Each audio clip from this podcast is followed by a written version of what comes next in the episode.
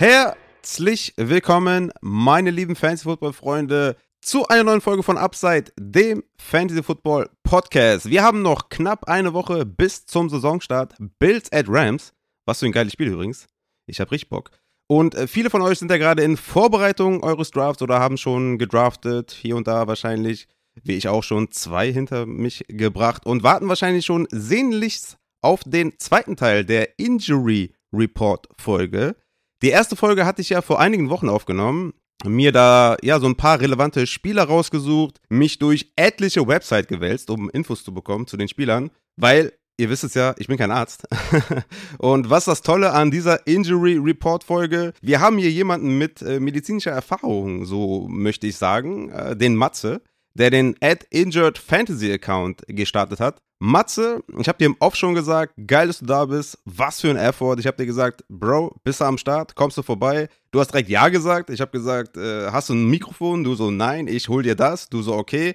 Gekauft, gemacht, getan. Jetzt bist du am Start heftiger Effort. Freue mich auf jeden Fall. Voll geil, dass du da bist. Aber vielleicht mal kurz erstmal zu dir, wer du bist, äh, wo du herkommst, wie kommst du dazu, wie kam die Idee, so einen Account zu starten? Ich meine, in Amerika gibt es ja schon einige, die das machen. Ne? Hier in Deutschland bist du, soweit ich weiß, der Einzige. Geil auf jeden Fall, dass du es an den Start gebracht hast. Und äh, ja, was geht ab? Wie geht's dir? Wo kommt die Idee her? Und äh, bist du on fire? Ja, hi, servus Raphael. Erstmal äh, vielen lieben Dank, dass ich überhaupt dabei sein darf. Also ich habe auch mega Bock drauf, muss ich ehrlich sagen. Und ich habe auch überhaupt nicht damit gerechnet, dass äh, ja so schnell, sage ich jetzt mal, eine Anfrage kam. Ich glaube, ich hatte meinen Twitter-Account, ich weiß nicht, zwei Tage gestartet oder sowas. und dann kam direkt die Anfrage von dir und ich so, jawohl, let's go. Habe ich mega Bock drauf. Deswegen, ich war noch gar nicht vorbereitet mit Mikrofon und allem, was dazugehört. Aber ja. Ähm, ja, natürlich, klar, let's go. Habe ich richtig Bock drauf. Und ähm, ja, vielleicht kurz zu meiner Person. Ähm, ich bin Physiotherapeut vom Beruf, kein Arzt. Also da muss ich direkt mal hier bei ähm, Christian direkt reinkrätschen. Bei Raphael, ja. Äh, Achso, nee, bei Christian. Aha, bei okay, Christian. okay. Ja, nein, nein, verstehe, nicht bei dir, nicht bei dir. Hallo, ich, ich kenne ja wohl euren Namen, na hör mal. ich, ich mache immer alles akkurat, da hast du recht. Und äh, Christian hat ja gesagt, dass ich Arzt wäre oder hat mich angekündigt als Arzt in, in eurer äh, letzten mm. Folge, die ihr gemeinsam gemacht habt. Ja, ja, ja. Da muss ich direkt mal reinkrätschen. Also, wie gesagt, kein Arzt, ja, Physiotherapeut vom Beruf sektoraler Heilpraktiker für Physiotherapie, Sportphysiotherapeut, egal, alles pipapo. Und ähm, ansonsten muss ich Christian auch noch ganz kurz ähm, korrigieren. Sein ähm, ja, Tractus iliotibialis gehört nicht zu den Hamstrings. Aha. Das auch nochmal ganz kurz. Siehste? Das war mir nochmal ganz, ganz wichtig. Direkt zweimal geblamed, wo er nicht da ist.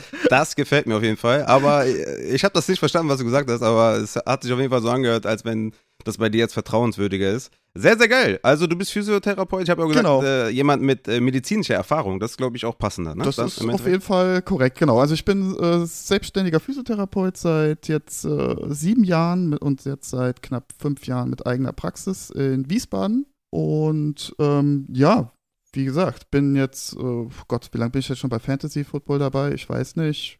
Sechs Jahre, ungefähr, plus minus. Okay. Und ähm, bin wahrscheinlich, so wie die meisten Hörer hier, ja, sag ich mal, verliebt in das Spiel und ähm, ja, ist meine Priorität Nummer eins geworden, sage ich jetzt einfach mal so salopp.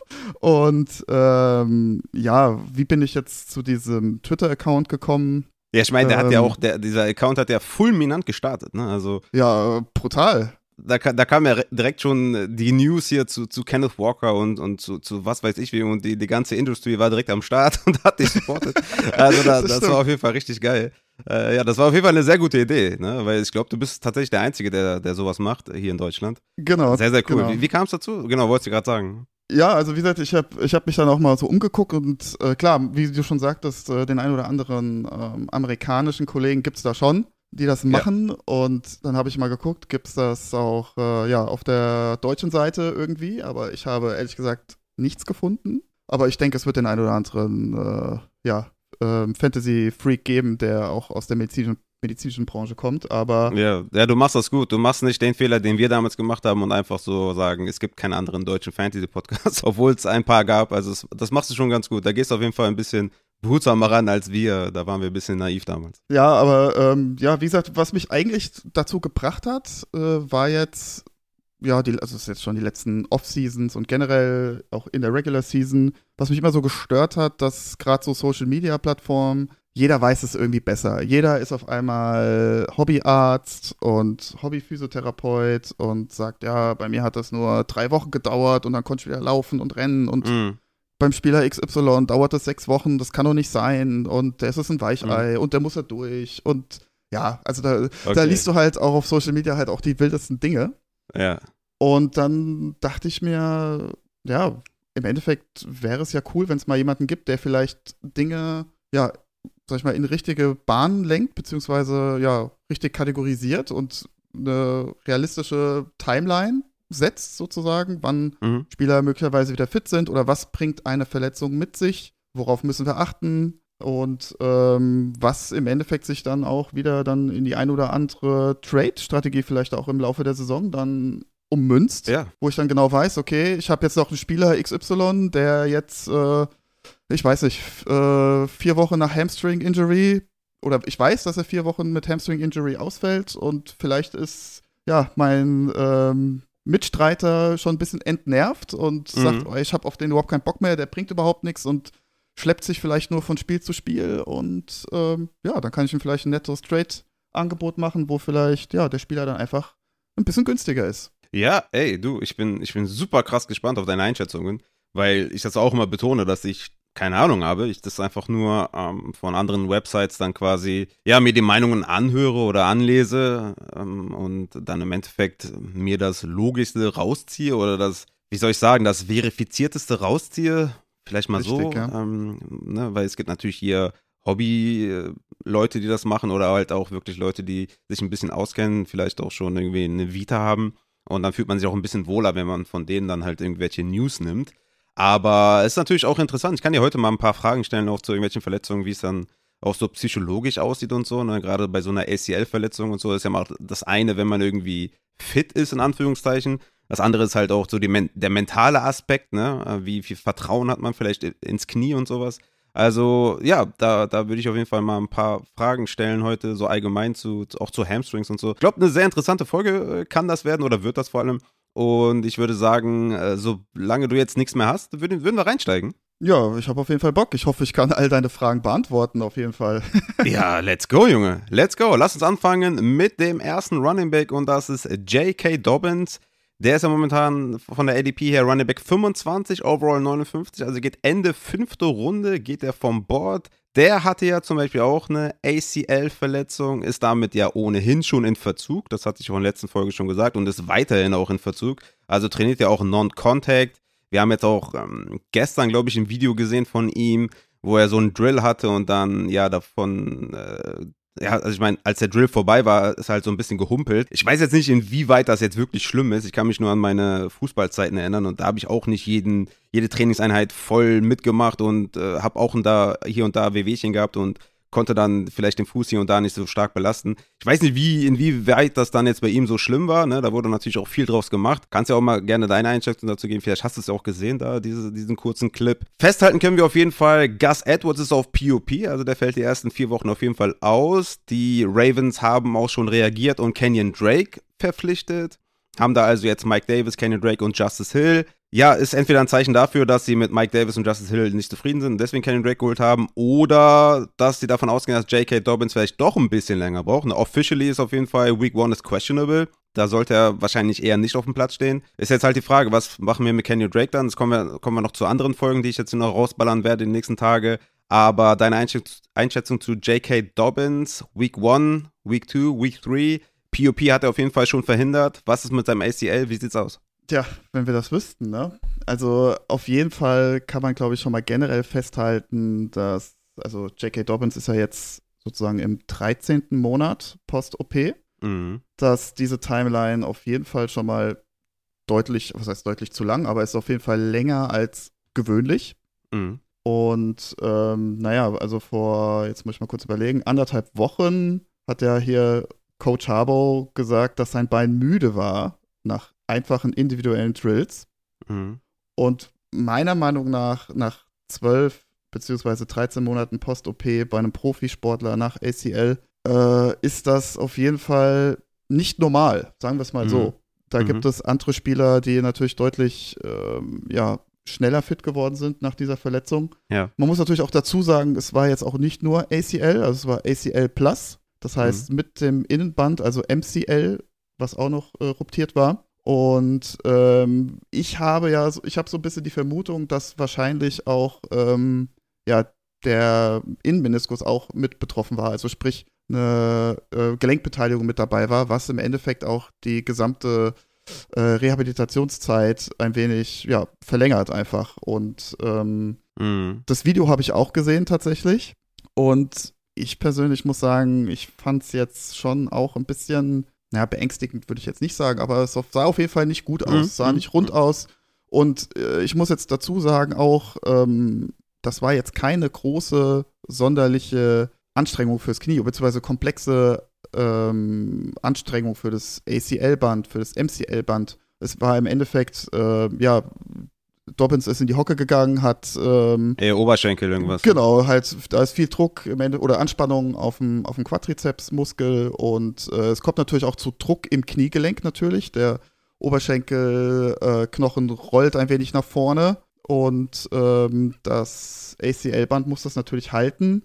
Aber ich habe so ein bisschen die Vermutung, dass der Innenmeniskus da vielleicht eher das Problem ist. Und weil, wie gesagt, gerade bei solchen Dingen, ähm, der Innenmeniskus oder beziehungsweise generell die Menisken, wir haben ja einen Innenmeniskus und einen Außenmeniskus, dass die halt ja relativ stark unter Druck stehen bei dieser Übung und dass das vielleicht eher gezwickt hat als das ACL-Band an sich. Okay. Ansonsten, wie gesagt, ich kann mir, also wie gesagt, da gibt es natürlich auch zig Gründe, wieso das so lange dauert. Ist irgendwas schiefgelaufen bei der Operation? Gab es Komplikationen? Das, Mhm. weiß, das wissen wir natürlich alles nicht. Das ist Mhm. auch fast unmöglich, das rauszufinden. Also ich weiß auch gar nicht, wie viele Seiten, Stunden ich jetzt äh, ja, durchsucht habe nach Informationen über gewisse Spieler. Mhm. Und ähm, Ja. Ich, ja. ich weiß, wovon du redest. Bei der ersten Injury Report Folge, Alter, das war stellenweise an seine Grenzen gestoßen. Aber das hat auch, also man muss wirklich dann, ja, es gibt halt verschiedene Seiten und man muss halt jede abklappern und man muss natürlich auch gucken, welche hat dann auch wirklich äh, Gewicht, ne? Also es war wirklich auch nicht einfach. Genau, genau. Aber gerade noch mal, Entschuldigung, dass ich jetzt so reinkrätsche, gerade noch mal zu dem Video. Äh, was gerade auch das, was du jetzt äh, sagtest. Ähm, ich habe das Video, glaube ich, weiß ich, drei, viermal als Retweet gesehen und alle hatten eine andere Meinung dazu. Ne? Der eine sagt, boah, Dobbins sieht schon richtig gut aus und Woche 1 starten wir direkt durch mit ihm. Und der eine oder andere sagt natürlich, oh, sieht gar nicht gut aus. Ja, Hm. und äh, ich muss jetzt, also ja, den Leuten, denen ich folge, hauptsächlich auch Mediziner aus Amerika, haben eher gesagt, "Mm, gefällt mir jetzt nicht so Ja, im Vergleich zu vielleicht ganz normalen Sportreportern ja, klar. oder Beatwritern. Ne? Mhm, mhm. Ja, ist immer, genau, das ist, ist ein guter, guter Hinweis auf jeden Fall. Also nur weil irgendwelche Beatwriter was äh, posten oder so, ist nicht gleich Arzt postet irgendwas, ne? Oder, oder jemand, der sich da in der medizinischen Genau. Abteilung gut auskennt. Das sind auf jeden Fall zwei verschiedene Sachen. Deswegen guter Einwurf auf jeden Fall. Also, so wie ich das jetzt verstehe, wenn du jetzt morgen draftest, dann ist J.K. Dobbins mehr oder weniger auf Board. Also in der zehnten Runde würdest, du- würdest du wahrscheinlich zuschlagen. Aber Ende fünfte Runde, momentan sein ADP, da bist du wahrscheinlich ein bisschen abgeneigt. Äh, wie sieht's denn aus mit äh, Mike Davis, Kenyon Drake? Sind das für dich interessante Shots? Weil du auch denkst, dass das jetzt nicht unbedingt getan ist. Sagen wir mal, Woche 1, 2, 3 oder Woche 1, 2 fällt er aus und Woche 3 ist er da. Schwer zu glauben, dass er eine Full Workload sieht. Ne? Also je nachdem, wer dann da der zweite Running Back ist oder respektive der erste, wenn Dobbins ausfällt, sollte der auch noch eine gute Anzahl an Touches sehen und Season Long schon auch relevant bleiben, oder? Ja, das ist halt genau das Ding eben bei Dobbins. Also er hat ja als, ja, weiß ich, in allererster Linie auch äh, Lamar Jackson als Quarterback, der schon mal auch allein schon mal sehr viel rennt an sich. Und dann, wie gesagt, haben wir da jetzt ein Backfield. Gut, die meisten Leute, die jetzt die letzten Wochen äh, gedraftet haben, wussten natürlich nicht, dass Kenyon Drake vorbeikommt.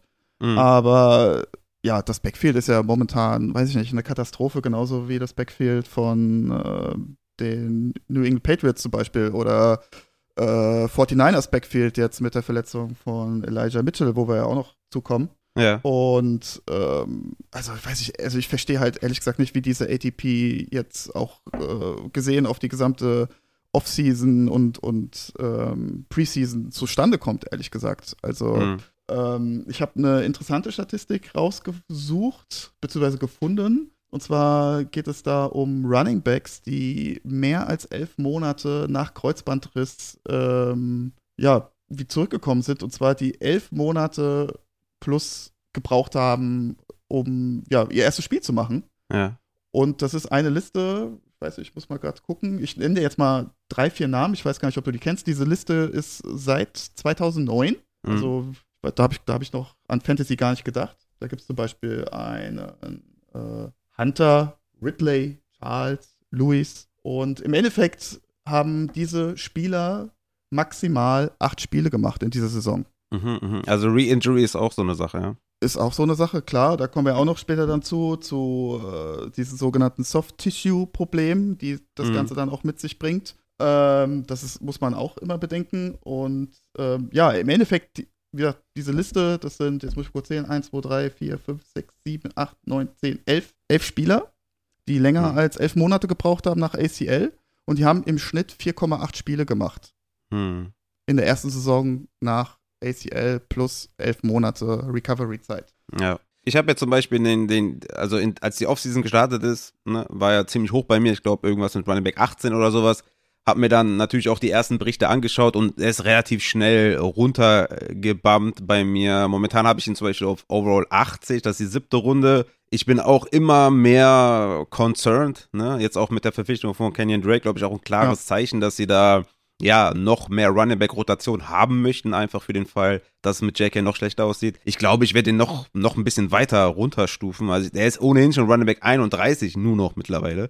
Aber ich sehe da schon ein paar Running Backs, die ich da mit etwas mehr Confidence drafte mittlerweile. Und meine Updates kommen ja wahrscheinlich morgen noch. Also von daher, ähm, Stay tuned an dieser Stelle, aber interessante Einschätzung zu J.K. Dobbins auf jeden Fall. Du bist da ziemlich off. Sollen wir zum nächsten Spieler gehen oder hast du noch was zu J.K.? Ja, generell vielleicht nochmal, ich weiß nicht, also wie gesagt, jetzt, ähm, weiß ich, Runde 4, Runde 5, ich meine, da möchte ich ja Spieler haben, im Endeffekt, weiß ich, die, die möchte ich blind aufstellen. Da will ich eigentlich gar nicht mein, mein Line-Up groß ändern. Ja, Ja. also warum, warum sollte ich, wenn ich das Risiko eingehen, überhaupt dann, ich, ich sag mal, wenn ich jetzt zum Beispiel Zero Running Back gehe, die ersten drei Runden, warum sollte ich mir dann, sag ich mal, ja, so einen Spieler ins Boot holen, wo ich von vornherein Kopfschmerzen habe? Deswegen, wie gesagt, ich kann die ADP nicht wirklich verstehen aktuell. Mm, ja, klar. Ich glaube, einigen ist auf jeden Fall geholfen, wenn sie diese Folge auch auf jeden Fall auch hören, äh, wenn sie da unsicher waren und dachten, okay, das Upside von JK ist ja unbestreitbar da, aber man muss schon realistisch bleiben. Wie gesagt, ich habe ihn jetzt siebte Runde in meinem Overall-Ranking, aber wird wahrscheinlich noch ein bisschen runtergestuft. Ich meine, irgendwann hat jeder Spieler irgendwie sein Value und dann draftet man ja auch die Bank, ne? Und äh, vielleicht kann man ihn noch dann, also dann ne, kommt es halt drauf an, je nachdem, was dann passiert. Aber ja, interessante Einschätzung. Gehen wir zum zweiten Running Back, das ist äh, Najee Harris. Der hatte ja einen List Frank Sprain vor vier Wochen. Ich weiß überhaupt nicht, was es ist, erstens. Ähm, aber der ist natürlich ein Top 10 äh, Back, der auch Top 10 äh, gedraftet wird. Ist auf jeden Fall expected to be ready für Woche 1 deren Backfield äh, erschließt sich ja auch aus Benny Snell und Jalen Warren. Sind Jalen Warren oder Benny Snell für dich jemand, den du Late Round oder die Late Round holen möchtest, weil du denkst, Week One ist wirklich in Gefahr oder sagst du, das war halt irgendwie vor ein paar Wochen und das sieht schon gut aus, da besteht keine Gefahr für Najee?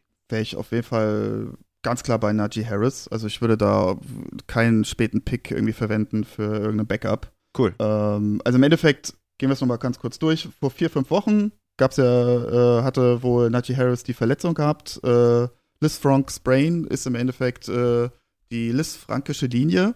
Das ist sozusagen ähm, die Verbindung von den Fußwurzelknochen zu unseren langen Knochen, wo dann die Zehen ansetzen. Ja. Ich hoffe, man kann das irgendwie sich Auf jeden vorstellen. Fall, ich hab's verstanden, ja. Ich weiß genau, was du sehr meinst, gut. Ja. Und im Endeffekt, ähm, ja, das bildet im Endeffekt auch unser Fußgewölbe. Mhm. Und ähm, das ist natürlich schon grundsätzlich, wenn es jetzt ein Crate äh, 2 bzw. Crate äh, 3 dann wäre, schon ein K.O.-Kriterium für mich. Aber Mhm. wie gesagt, Liz Frank Injury Crate 1, das passiert wahrscheinlich häufiger, als man denkt in der ganz normalen Regular Season. Ich gehe davon aus, es ist ihm wahrscheinlich einfach jemand auf den Fuß getreten, Bluterguss und Schwellung. Und das braucht halt seine vier bis fünf Wochen, weil ähm, die Fußwurzelknochen sind ein bisschen anders gestrickt als andere Gelenke. Und zwar, wenn wir jetzt mal als Beispiel unser Knie haben, da haben wir um dieses Kniegelenk haben wir eine große Gelenkkapsel, wo sich im Endeffekt dann auch Flüssigkeit sammelt, wenn ich irgendwelche Probleme habe. Wenn ich allerdings beim, am Fuß eine, am, am Vorfuß oder an den Fußwurzelknochen eine Prellung habe oder eine Schwellung habe,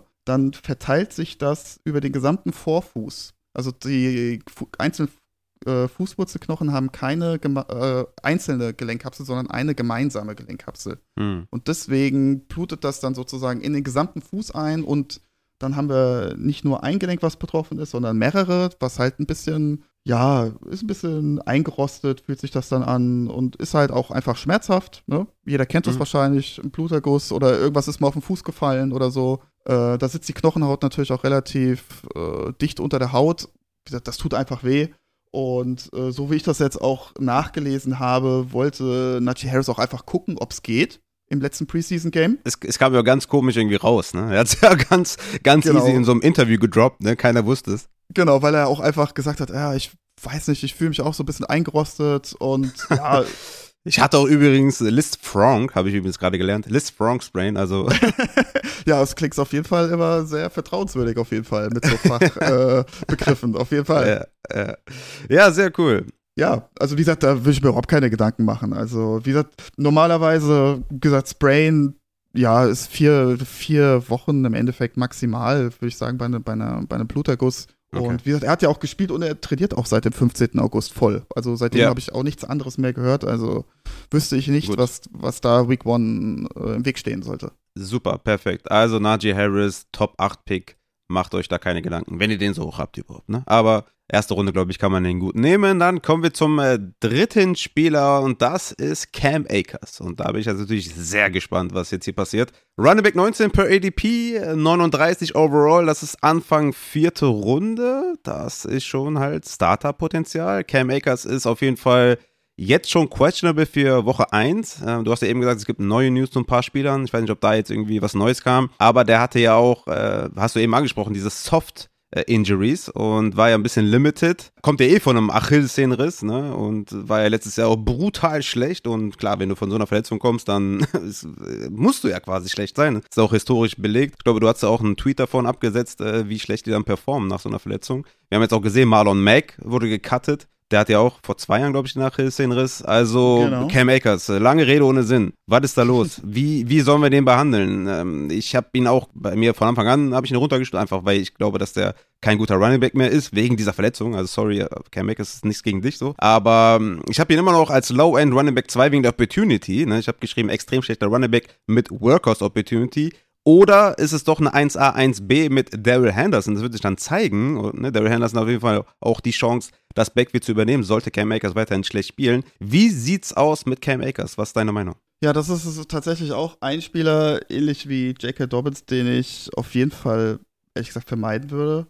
Mhm. Ähm, Achillessehnenriss ist nach wie vor für Running Backs immer noch mit das Schlimmste wahrscheinlich, auch neben ACL-Tier. Aber ja, gut, ich meine, jeder kennt die Geschichte wahrscheinlich. Ende Juli 2021 äh, das Kreuzband gerissen in der Preseason und ähm, hat dann sein erstes Training in der erst, äh, letzte Woche Dezember gemacht, genau. Und das hat dann ja fünfeinhalb Monate gedauert bis Week 18, bis äh, Cam Akers dann wieder auf dem Platz stand mit fulminanten 20% äh, Snaps auf dem Feld ja, ja. und 2,8 Punkten Half PPA. Und äh, daraufhin dann in den Playoffs waren es dann, wenn, sag mal, wenn das jetzt Fantasy-relevante Spiele gewesen wären, mit 7,2 Punkten, 53% Snaps auf dem Feld und dann 5,3 Punkte und 81% Snaps auf dem Feld. Ja, also im Endeffekt muss man sich ja auch die Frage stellen, war Cam Akers überhaupt jemals ein guter Running Back? Also, Fair Point. Äh, 2020, ich habe mal geschaut, ein Spiel mit über 80% Snaps auf dem Feld. Da hat es natürlich auch direkt mal 22,4 Punkte gegeben. Und ansonsten war halt auch maximal nur 60% auf dem Feld. Und äh, ich habe auch mal geschaut, äh, 4,3 Yards pro Attempt. Und ja, Yards after Contact war irgendwas bei Platz 24 hinter DJ Dallas und Snell. Ja, ja weiß ich nicht. Also kann ich ehrlich gesagt auch nicht ganz so ein bisschen die ADP verstehen. Und generell muss man halt natürlich sagen, äh, wie du auch schon vorhin erwähnt hast, also für viele, viele Running Backs ist das auch das Karriereende gewesen, muss man natürlich auch ganz klar sagen. Also Mhm. ich habe eine Statistik gelesen, dass tatsächlich nur 30 oder 33 Prozent der Running Backs Fantasy-relevant überhaupt wiederkommen nach so einer Verletzung. Und äh, lustigerweise gab es nur einen Spieler, der zum Beispiel ja nach, also im ersten Spiel nach seiner Verletzung mehr Punkte gemacht hat, als er im Durchschnitt vorher, also vor der Verletzung gemacht hat. Und das war Devonta Freeman 2017. Hm. Alle anderen waren erstmal schlechter. Spiel 1 bis 6. Hm. Und also, ja, wenn man jetzt auch mal, ich sag mal, ich habe ja jetzt auch so ein bisschen rausgeschrieben, äh, was auch so die Trainer gesagt haben. Und äh, am 2.8. hieß es, dass er sich besser fühlt und, und auch mehr an Speed gewinnt. Und ähm, ja, dann kam natürlich direkt der Downer, 15.8. Soft-Tissue-Probleme. Und da hieß es noch vom Trainer McWay auf einmal, ja, es kann ein Tag dauern, zwei Tage oder eine Woche. So. Hm. Dann waren es aber tatsächlich zwei Wochen, bis dann wieder die nächste News kam. Also er hat schon mal dann zwei Wochen nicht trainiert. Und äh, am 27.08. war das immer noch der Fall. Und ja, am 29.08. gab es jetzt das erste Training Hm. mit Full Practice, mit äh, Pads an. Ja, weiß ich nicht. Also klar, es, ich weiß gar nicht, wie viele Monate sind es jetzt. Jetzt muss ich mal kurz überlegen. Woche 18 waren fünfeinhalb Monate. Äh, da sind wir dann Januar, Februar, März, April, Mai, Juni, Juli, August, November. Ja, sind jetzt schon nochmal äh, ein Dreivierteljahr äh, ins Land gegangen. Generell, was man halt auch festgestellt hat, äh, zum Beispiel in der Studie, dass nach einem Jahr immer noch 10 bis 30 Prozent an Kraft in der äh, Wade fehlen, die Mhm. operiert wurde. Hm. Und das sogar bei Profisportlern. So. Und ähm, ja, also ich habe da ehrlich gesagt ziemlich Bauchweh. Also A, was die Workload angeht. Wie gesagt, aufgrund dieser Soft-Tissue-Probleme, die ja jetzt die ganze Zeit äh, im Raum standen oder auch da waren akut. Ähm, ich weiß nicht. Also ich habe da echt Bauchschmerzen, muss ich sagen. Gerade Henderson, gut, der hatte auch ein bisschen äh, Soft-Tissue-Probleme, auch ein bisschen Hamstring. Waren beide Sidelines, ja. Genau, aber bei ihm sieht es auf jeden Fall deutlich besser aus als bei Cam Akers. Er hatte auch keinen Achillessehnenriss. Genau. Also von daher würde ich sagen, ja, Cam Akers ist definitiv halt ein Running Back. Wenn du den nimmst, dann hoffst du auf die Workload und hoffst, dass der da seine Raps bekommt. Du, das Talent ist natürlich unbestritten, ähm, ja, wenn es überhaupt mal da war, nicht mehr da. Ne? Wir haben da etliche natürlich ähm, Rushing Advanced Metriken, die das ganz klar zeigen, gerade nach seinem Comeback. Ja, ich denke auch eher ein Fade, aber irgendwann kommt natürlich dann so eine Running Back Range, ne, wo du dann sagst, okay, Part-Time Running Backs oder halt ein wohl möglichen Leadback eines Backfields, aber ist für mich auch weiterhin ein Void und ja, interessante Einschätzung, jetzt auch hier mit dem Soft Tissue, ja, sehr bedenklich auf jeden Fall, könnte auch nochmal runtergestuft werden in meinen Rankings. Kommen wir zum nächsten, wenn du zu Cam Akers nichts mehr hast. Ja, also äh, vielleicht nochmal so generell, also wenn ich jetzt zum Beispiel in den ersten zwei Runden einen Running Back geholt habe und ich glaube an Cam Akers, ich glaube an sein Talent und Mhm. äh, ich glaube auch, dass er sozusagen explosiv wieder zurückkommt, Mhm. dann warum nicht als Running Back 3 auf die Upside hoffen? Ich sag mal so, da hast du zumindest noch deine, deine Liga oder das Jahr nicht verloren, sage ich jetzt mal, wenn Mhm. Cam Akers jetzt floppt, sage ich jetzt mal. Aber wenn du, wie gesagt, dann ja, vielleicht nur mit einem Running Back rausgehst äh, aus den ersten drei Runden oder, oder zwei Runden und dann ist es dein Running Back 2, ja, dann wird schon vielleicht blöd in deiner Liga, ja. Also Ja. Ich, ich habe ihn Ja. auch eher so als den Floor Running Back, ehrlich gesagt, weil das Upside mir einfach auch vom, vom, vom, vom Talent her fehlt.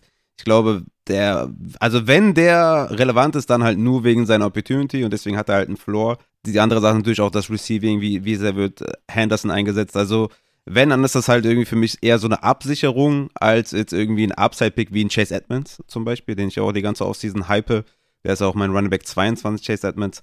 Aber ich glaube, wenn du den draftest, dann eher als, weiß ich nicht, dritten, vierten Running Back und, und ein bisschen, um, den, um deine anderen Running Backs ein bisschen abzusichern. Aber interessante Einschätzung auf jeden Fall zu den Injuries. Komplett off the board wie JK ist Cam Akers zumindest mal nicht. Ne? das stimmt, das stimmt. Da bin ich auf jeden Fall zuversichtlicher. Das ist ja auch schon mal interessant. Dann kommen wir zum vierten Running Back und das ist Elijah Mitchell. Den hast du mir aufgeschrieben. Ich hatte das jetzt gar nicht so ernst genommen, ehrlich gesagt, ähm, da die, die Hamstring-Injury, aber über den müssen wir reden. Running Back 20 per ADP, 49 overall, also Anfang fünfte Runde.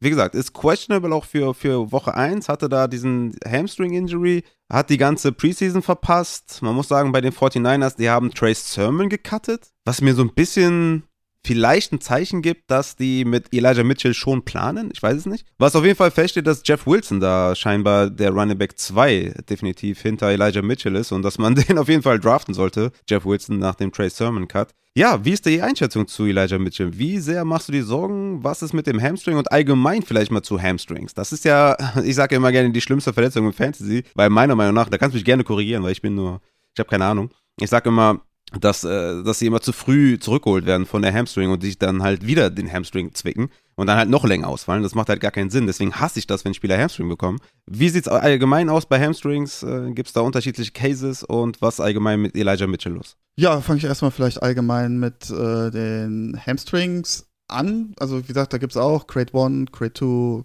Grade 3. Im Endeffekt, ähm, ja, was haben wir für Verletzungen? Äh, wir haben einmal die klassische äh, Hamstring-Zerrung.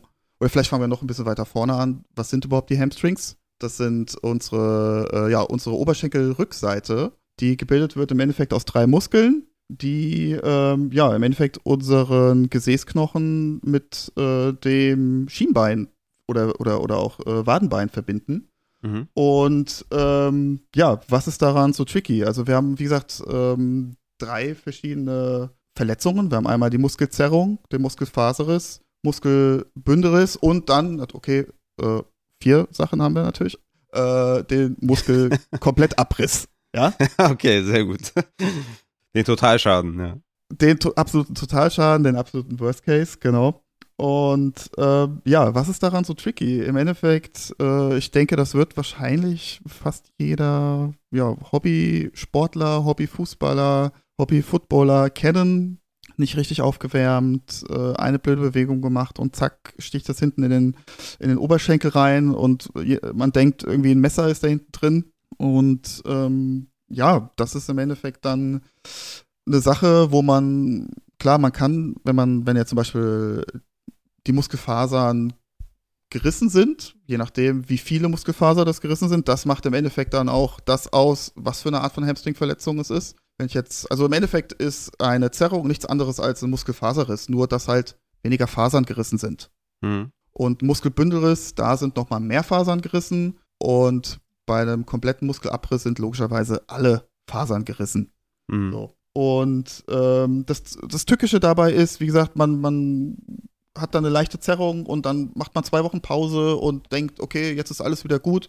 Joggen geht einbahnfrei, Rennen geht auch einbahnfrei, aber auf einmal, ja, man fängt dann wieder an mit, mit einem normalen Training, bolzt einfach aufs Tor, wie man es so kennt, ne, vom, vom mhm. Amateurfußball. und zack, haut's rein und dann reißen natürlich wieder mehr Fasern. So. Und das ist halt so die Krux dabei, dass man sich am Anfang eigentlich wohlfühlt, keine Schmerzen, aber sobald es dann ja ein bisschen mehr in die Belastung geht, dann fängt es dann an weh zu tun und dann auch wirklich so, dass es auch nicht mehr weitergeht. Ja. Und dann ist es auch noch mal langfristiger, als wenn man einfach ein bisschen richtig, ja, weil in der Regel hm. genau, genau. Man hat ja halt schon ein paar Fasern gerissen, nur durch eine Zerrung. Mhm. So und dann hat man das nicht richtig auskuriert, äh, sind nicht alle Fasern zusammengeheilt und ja, dann macht's klack und dann reißen halt noch mehr Fasern und dann ist okay. die Ausfallzeit dementsprechend noch mal länger. Das heißt, beim zweiten, also wenn ein Spieler äh, Hamstring aufploppt und dann nochmal Hamstring aufploppt nach zwei, drei Wochen, dann ist wirklich komplette Red Flag, ja? Ja, auf jeden Fall. Also, wie gesagt, wir haben natürlich grundsätzlich, also wenn wir jetzt von Grade 2 reden, da kann man sagen, das ist so der, der klassische Muskelfaserriss. Mhm. Da kann man wirklich sagen, da hat man eine High-Risk äh, Re-Injury-Rate mhm. von, wie gesagt, vier bis sechs Wochen. Also in dieser Range, da muss man wirklich wow. dann auch aufpassen. Ja, ja ist echt viel, ja. Ja, also wie gesagt, das ist halt echt tückisch, ne? Also man denkt halt wirklich, es ist alles gut und dann. Ja. Also nicht so unrecht, meine, meine meist gehasste Verletzung im, im Fantasy. Also definitiv, ich weiß auch ganz am Anfang, als ich, ja, mit, Foot, mit, mit Fantasy Football angefangen habe, hatte ich einmal Devonte Parker. Also ich muss dazu sagen, ich bin Dolphins-Fan. Ja, mein Beileid. Und äh, genau. Also ich bin Giants-Fan, ey. Kein, kein da können wir uns die Hand reichen, auf jeden Fall. Euch geht's besser, ja, ja. und ähm, ja, ich hatte einmal Devonte Parker und ich weiß noch, der hat sich von Woche zu Woche mit diesem scheiß Q rumgeschlagen und war dann einfach so, ne, ist dann aufs, aufs, aufs Feld gerannt, zwei Snaps gespielt und dann, ach nee, geht doch nicht. wir fühlen, alle fühlen, wir fühlen gerade alle. ich glaube, ich glaub, fast jeder kennt's, oder? Ja, wir und fühlen da, es. Und, und da glaube ich wirklich, also da müssten, denke ich mal, die, die Verantwortlichen auch mehr die Spieler schützen, weil natürlich, mhm. logisch, jeder Spieler sagt, hey, ich bin ready to go, ich will spielen, ich will mhm. äh, im Rampenlicht stehen, ich will Geld verdienen natürlich. Was glaube ich teilweise auch, habe ich auch mal einen kleinen äh, Tweet dazu abgegeben. Manchmal ist es gar nicht so uninteressant, auch die Vert Vertragsstrukturen seiner Spieler zu kennen. Also zum Beispiel jetzt, äh, der steht jetzt nicht auf unserer Liste, Juju Smith-Schuster zum Beispiel, da wurde jetzt auch äh, die Auflaufprämie erhöht. Mhm. Oh, ja, also da wurde der Vertrag einfach angepasst. Da mhm. frage ich mich halt auch, ne, wieso? Also grundsätzlich muss jetzt Juju, ja, öfter auf dem Feld stehen, um das gleiche Geld zu verdienen, sage ich jetzt einfach mal blöd. Mhm. Und da wird er sich wahrscheinlich zweimal überlegen, okay, oh, es zwickt ein bisschen, aber hey, das Geld stecke ich mir ein. Mhm. Und vielleicht ist dem einen oder anderen Spieler seine Fantasy-Owner nicht so wichtig. Ja, ja, außer Austin Eckler, glaube ich, müssen wir uns dann schon auch Gedanken machen. Austin Eckler carried auf jeden Fall unser Auf jeden Fall, auf jeden Fall. Bester Mann. Ja, auf jeden Fall. Ja, kommen wir dann mal vielleicht zu Elijah Mitchell. Also sehr interessant auf jeden Fall, diese ganze Hamstring-Thematik. Ähm, ja, also der Podcast lohnt sich auf jeden Fall für jeden.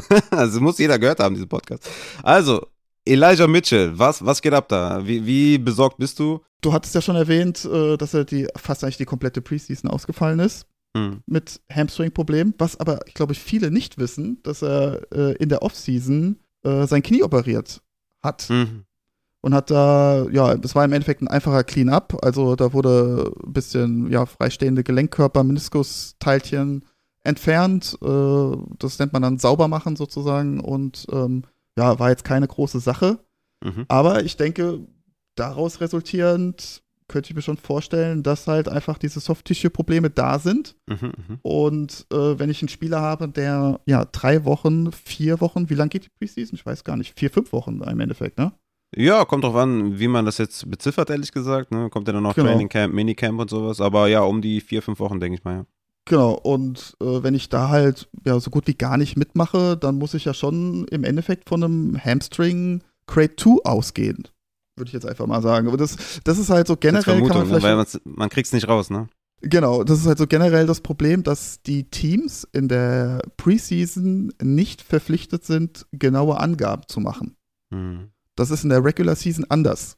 Da müssen die Teams sozusagen, ja, dem Gegner vor allem, den Ja, die müssen Fernseh also, äh, genau, der Fernsehübertragung machen. Genau, genau. Und da muss auch ganz genau drinstehen, was für eine Verletzung, was für ein Grad und ja. ja. Das ist halt jetzt aktuell nicht der Fall und deswegen, ja, müssen wir stundenlang rumsuchen, um irgendwelche Informationen, Videos oder sonst was zu bekommen.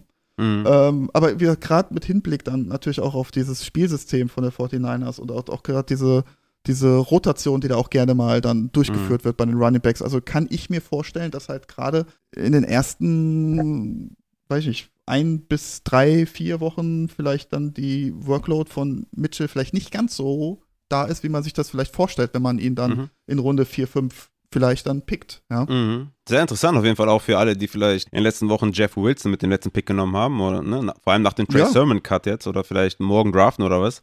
Also da würde ich ähm, ja schon nicht zurückschrecken, da Jeff Wilson mal zu attackieren. Also sehr interessante Information, definitiv. Wie sehr bist du denn jetzt insgesamt, sage ich jetzt mal, besorgt für Woche 1? Also Anfang fünfte Runde, gehst du da mit bei Elijah Mitchell, dass du sagst, ja, das ist ein anständiger Preis oder würdest du sagen, siebte Runde wäre mir schon lieber, so von der Range her? Ja, je billiger, desto besser natürlich, das ist klar. Ja, klar. Aber ähm, aufgrund dessen, dass Mitchell jetzt auch nicht, also noch keine Vorverletzung hatte, also hatte noch nie Probleme mit Hamstrings vorher, mm, mm, mm. würde ich sagen, ist für auf jeden Fall machbar, vertretbar. Ja. Ähm, ja, Favorite ist es für mich jetzt nicht, aber kann ich auf jeden Fall nachvollziehen, dass man sagt, okay, das Risiko gehe ich ein. Mhm. Muss man halt vielleicht, wie gesagt, damit rechnen, dass die ersten ein bis drei Wochen vielleicht nicht so die Workload da ist, wie man das sonst gewohnt ist von Elijah Mitchell. Also grundsätzlich ist es ja okay. mehr, als, mehr als solider Running Back.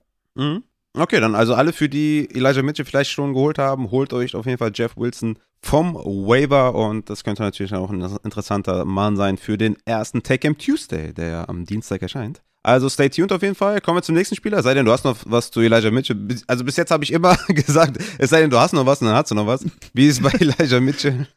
Da bin ich wunschlos glücklich. Alles klar, sehr nice. Dann kommen wir zum nächsten Running Back, der auch ja mit einer sehr schweren Verletzung äh, zu kämpfen hat. James Robinson, ADP momentan äh, zehnte Runde, Achillessehnenriss, ihr wisst es alle, hat ja 11 on 11 Contact Drills schon gemacht. Ich glaube, der hatte da auch, ähm, ja, wurde da gemarkt, dass man den nicht, äh, dass er keinen Kontakt äh, irgendwie äh, forcieren soll, ist dann direkt in den Defender reingelaufen, irgendwie anscheinend. So habe ich zumindest gelesen. Ja. ähm, hat die POP schon mal verhindert. Also, das ist schon mal eine interessante Sache, wie ich finde. Ne? Ist natürlich jetzt die Frage, was können wir überhaupt von James Robinson erwarten? Du hast ja eben schon bei Cam Akers das aufgelistet mit dem Achilles Achillessehnenriss. Wie sieht es da bei der Timeline von James Robinson aus? Sieht das ein bisschen freundlicher aus? Glaubst du, er wird eine Gefahr für Etienne? Glaubst du, er wird allgemein so gut zurückkommen, wie er, wie er davor aussah? Oder wird er weniger machen? Hast du Angst vor irgendwelchen Re-Injuries? Kommt er zu früh zurück? Wie sieht's aus bei James Robinson? Genau, also ich finde, James Robinson kann man eigentlich ganz gut mit Cam Akers vergleichen, weil beide auch gleich alt sind. Hm? Und ähm, James Robinson hat sich die Achillessehne gerissen Weihnachten 2021. Das wäre dann in Week One achteinhalb Monate.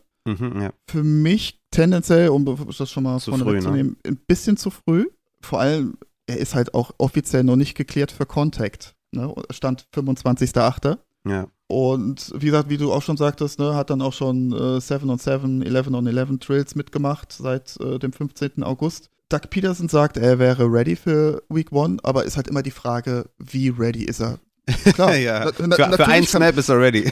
na, natürlich kann er auf dem Blatt stehen und natürlich kann er vielleicht auch mal einen Block setzen, ja. Aber ich meine, ich habe immer, ich, ich weiß gar nicht, wo ich diesen Spruch gelesen habe, ready to play, yes, aber ready to perform, no. Und das ist halt, Passend, ja, wahrscheinlich. ja, und ähm, du hattest ja, wie gesagt, auch, hatten wir das Thema auch schon vorhin, Marlon Mack, 2020, Achillessehnenriss, war damals 24 Jahre alt, hat 53 Wochen für seine Rehab gebraucht, das ist ungefähr genau ein Jahr.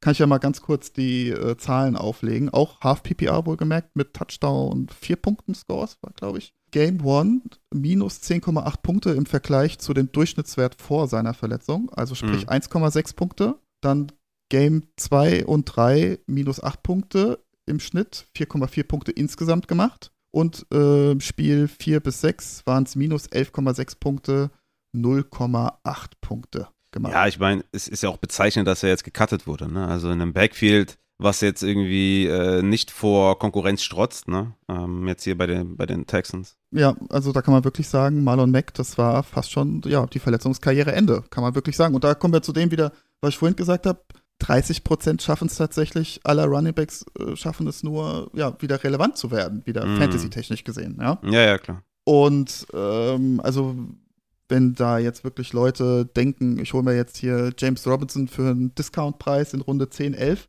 Mhm. ja, würde ich auf jeden Fall auch machen. Einfach gerade für Tiefe im Kader, vielleicht auch gerade dann auch in tiefen Ligen, wo ich dann vielleicht hinten raus zur Saison äh, noch einen kleinen Boost vielleicht bekomme, wo ich auf einmal einen Running Back habe, der dann wieder bei nahezu 100% ist. Ähm, ich finde generell eigentlich die Situation aber für James Robinson ein bisschen besser. Wie gesagt, das sind schon mal, er ist, er ist schon mal drei Monate weiter als Cam Akers letzte Saison.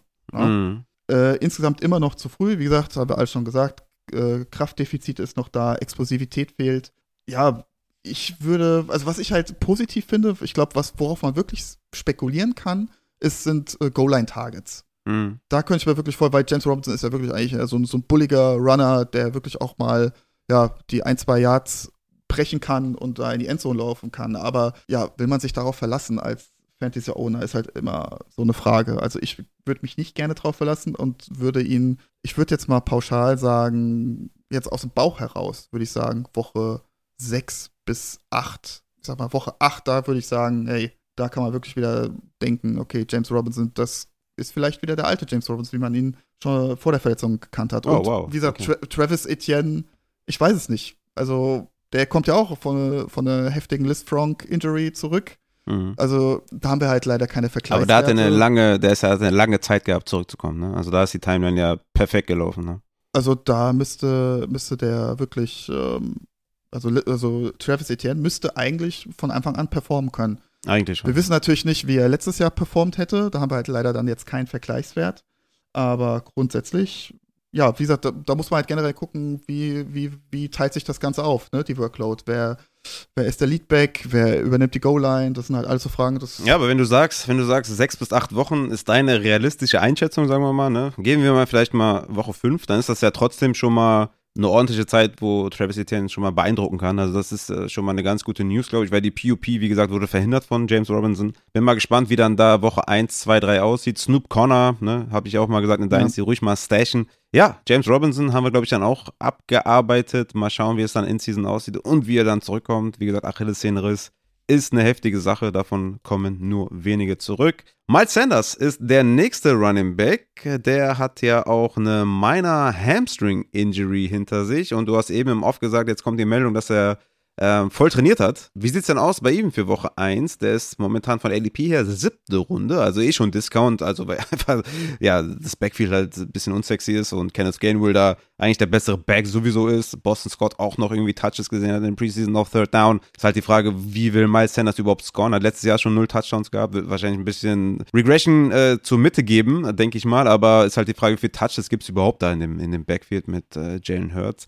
Was sagst du zu Miles Sanders? Ja, wie gesagt, da kann ich eigentlich gerade alles zerreißen, was ich mir da äh, jetzt äh, heute bzw. gestern aufgeschrieben habe. Also ich hatte, jetzt auch zweieinhalb Wochen nicht trainiert, wegen Hamstring-Verletzung, wo ich schon dachte, boah, okay, wir gehen jetzt in die dritte Woche rein. Ähnlich wie Elijah Mitchell haben wir da eventuell einen Hamstring Grade 2. Ja, also er hat jetzt heute wieder trainiert. Ich denke, das war wahrscheinlich dann nur ein Hamstring Grade 1. Gerade vielleicht an der Stelle vielleicht. Ich habe auch diese Offseason so oft das Gefühl, dass viele Spieler vermeintlich verletzt sind, kurz, also kurz vorm Wochenende, vor dem Preseason spielen, damit sie eine ordentliche Ausrede haben, nicht zu spielen. okay. Also es ist mir jetzt schon, schon öfter aufgefallen, wo dann wirklich so, oh, Donnerstag, oh, der und der kann nicht trainieren und am Montag, ja, wieder voll Practice und alles gut. okay.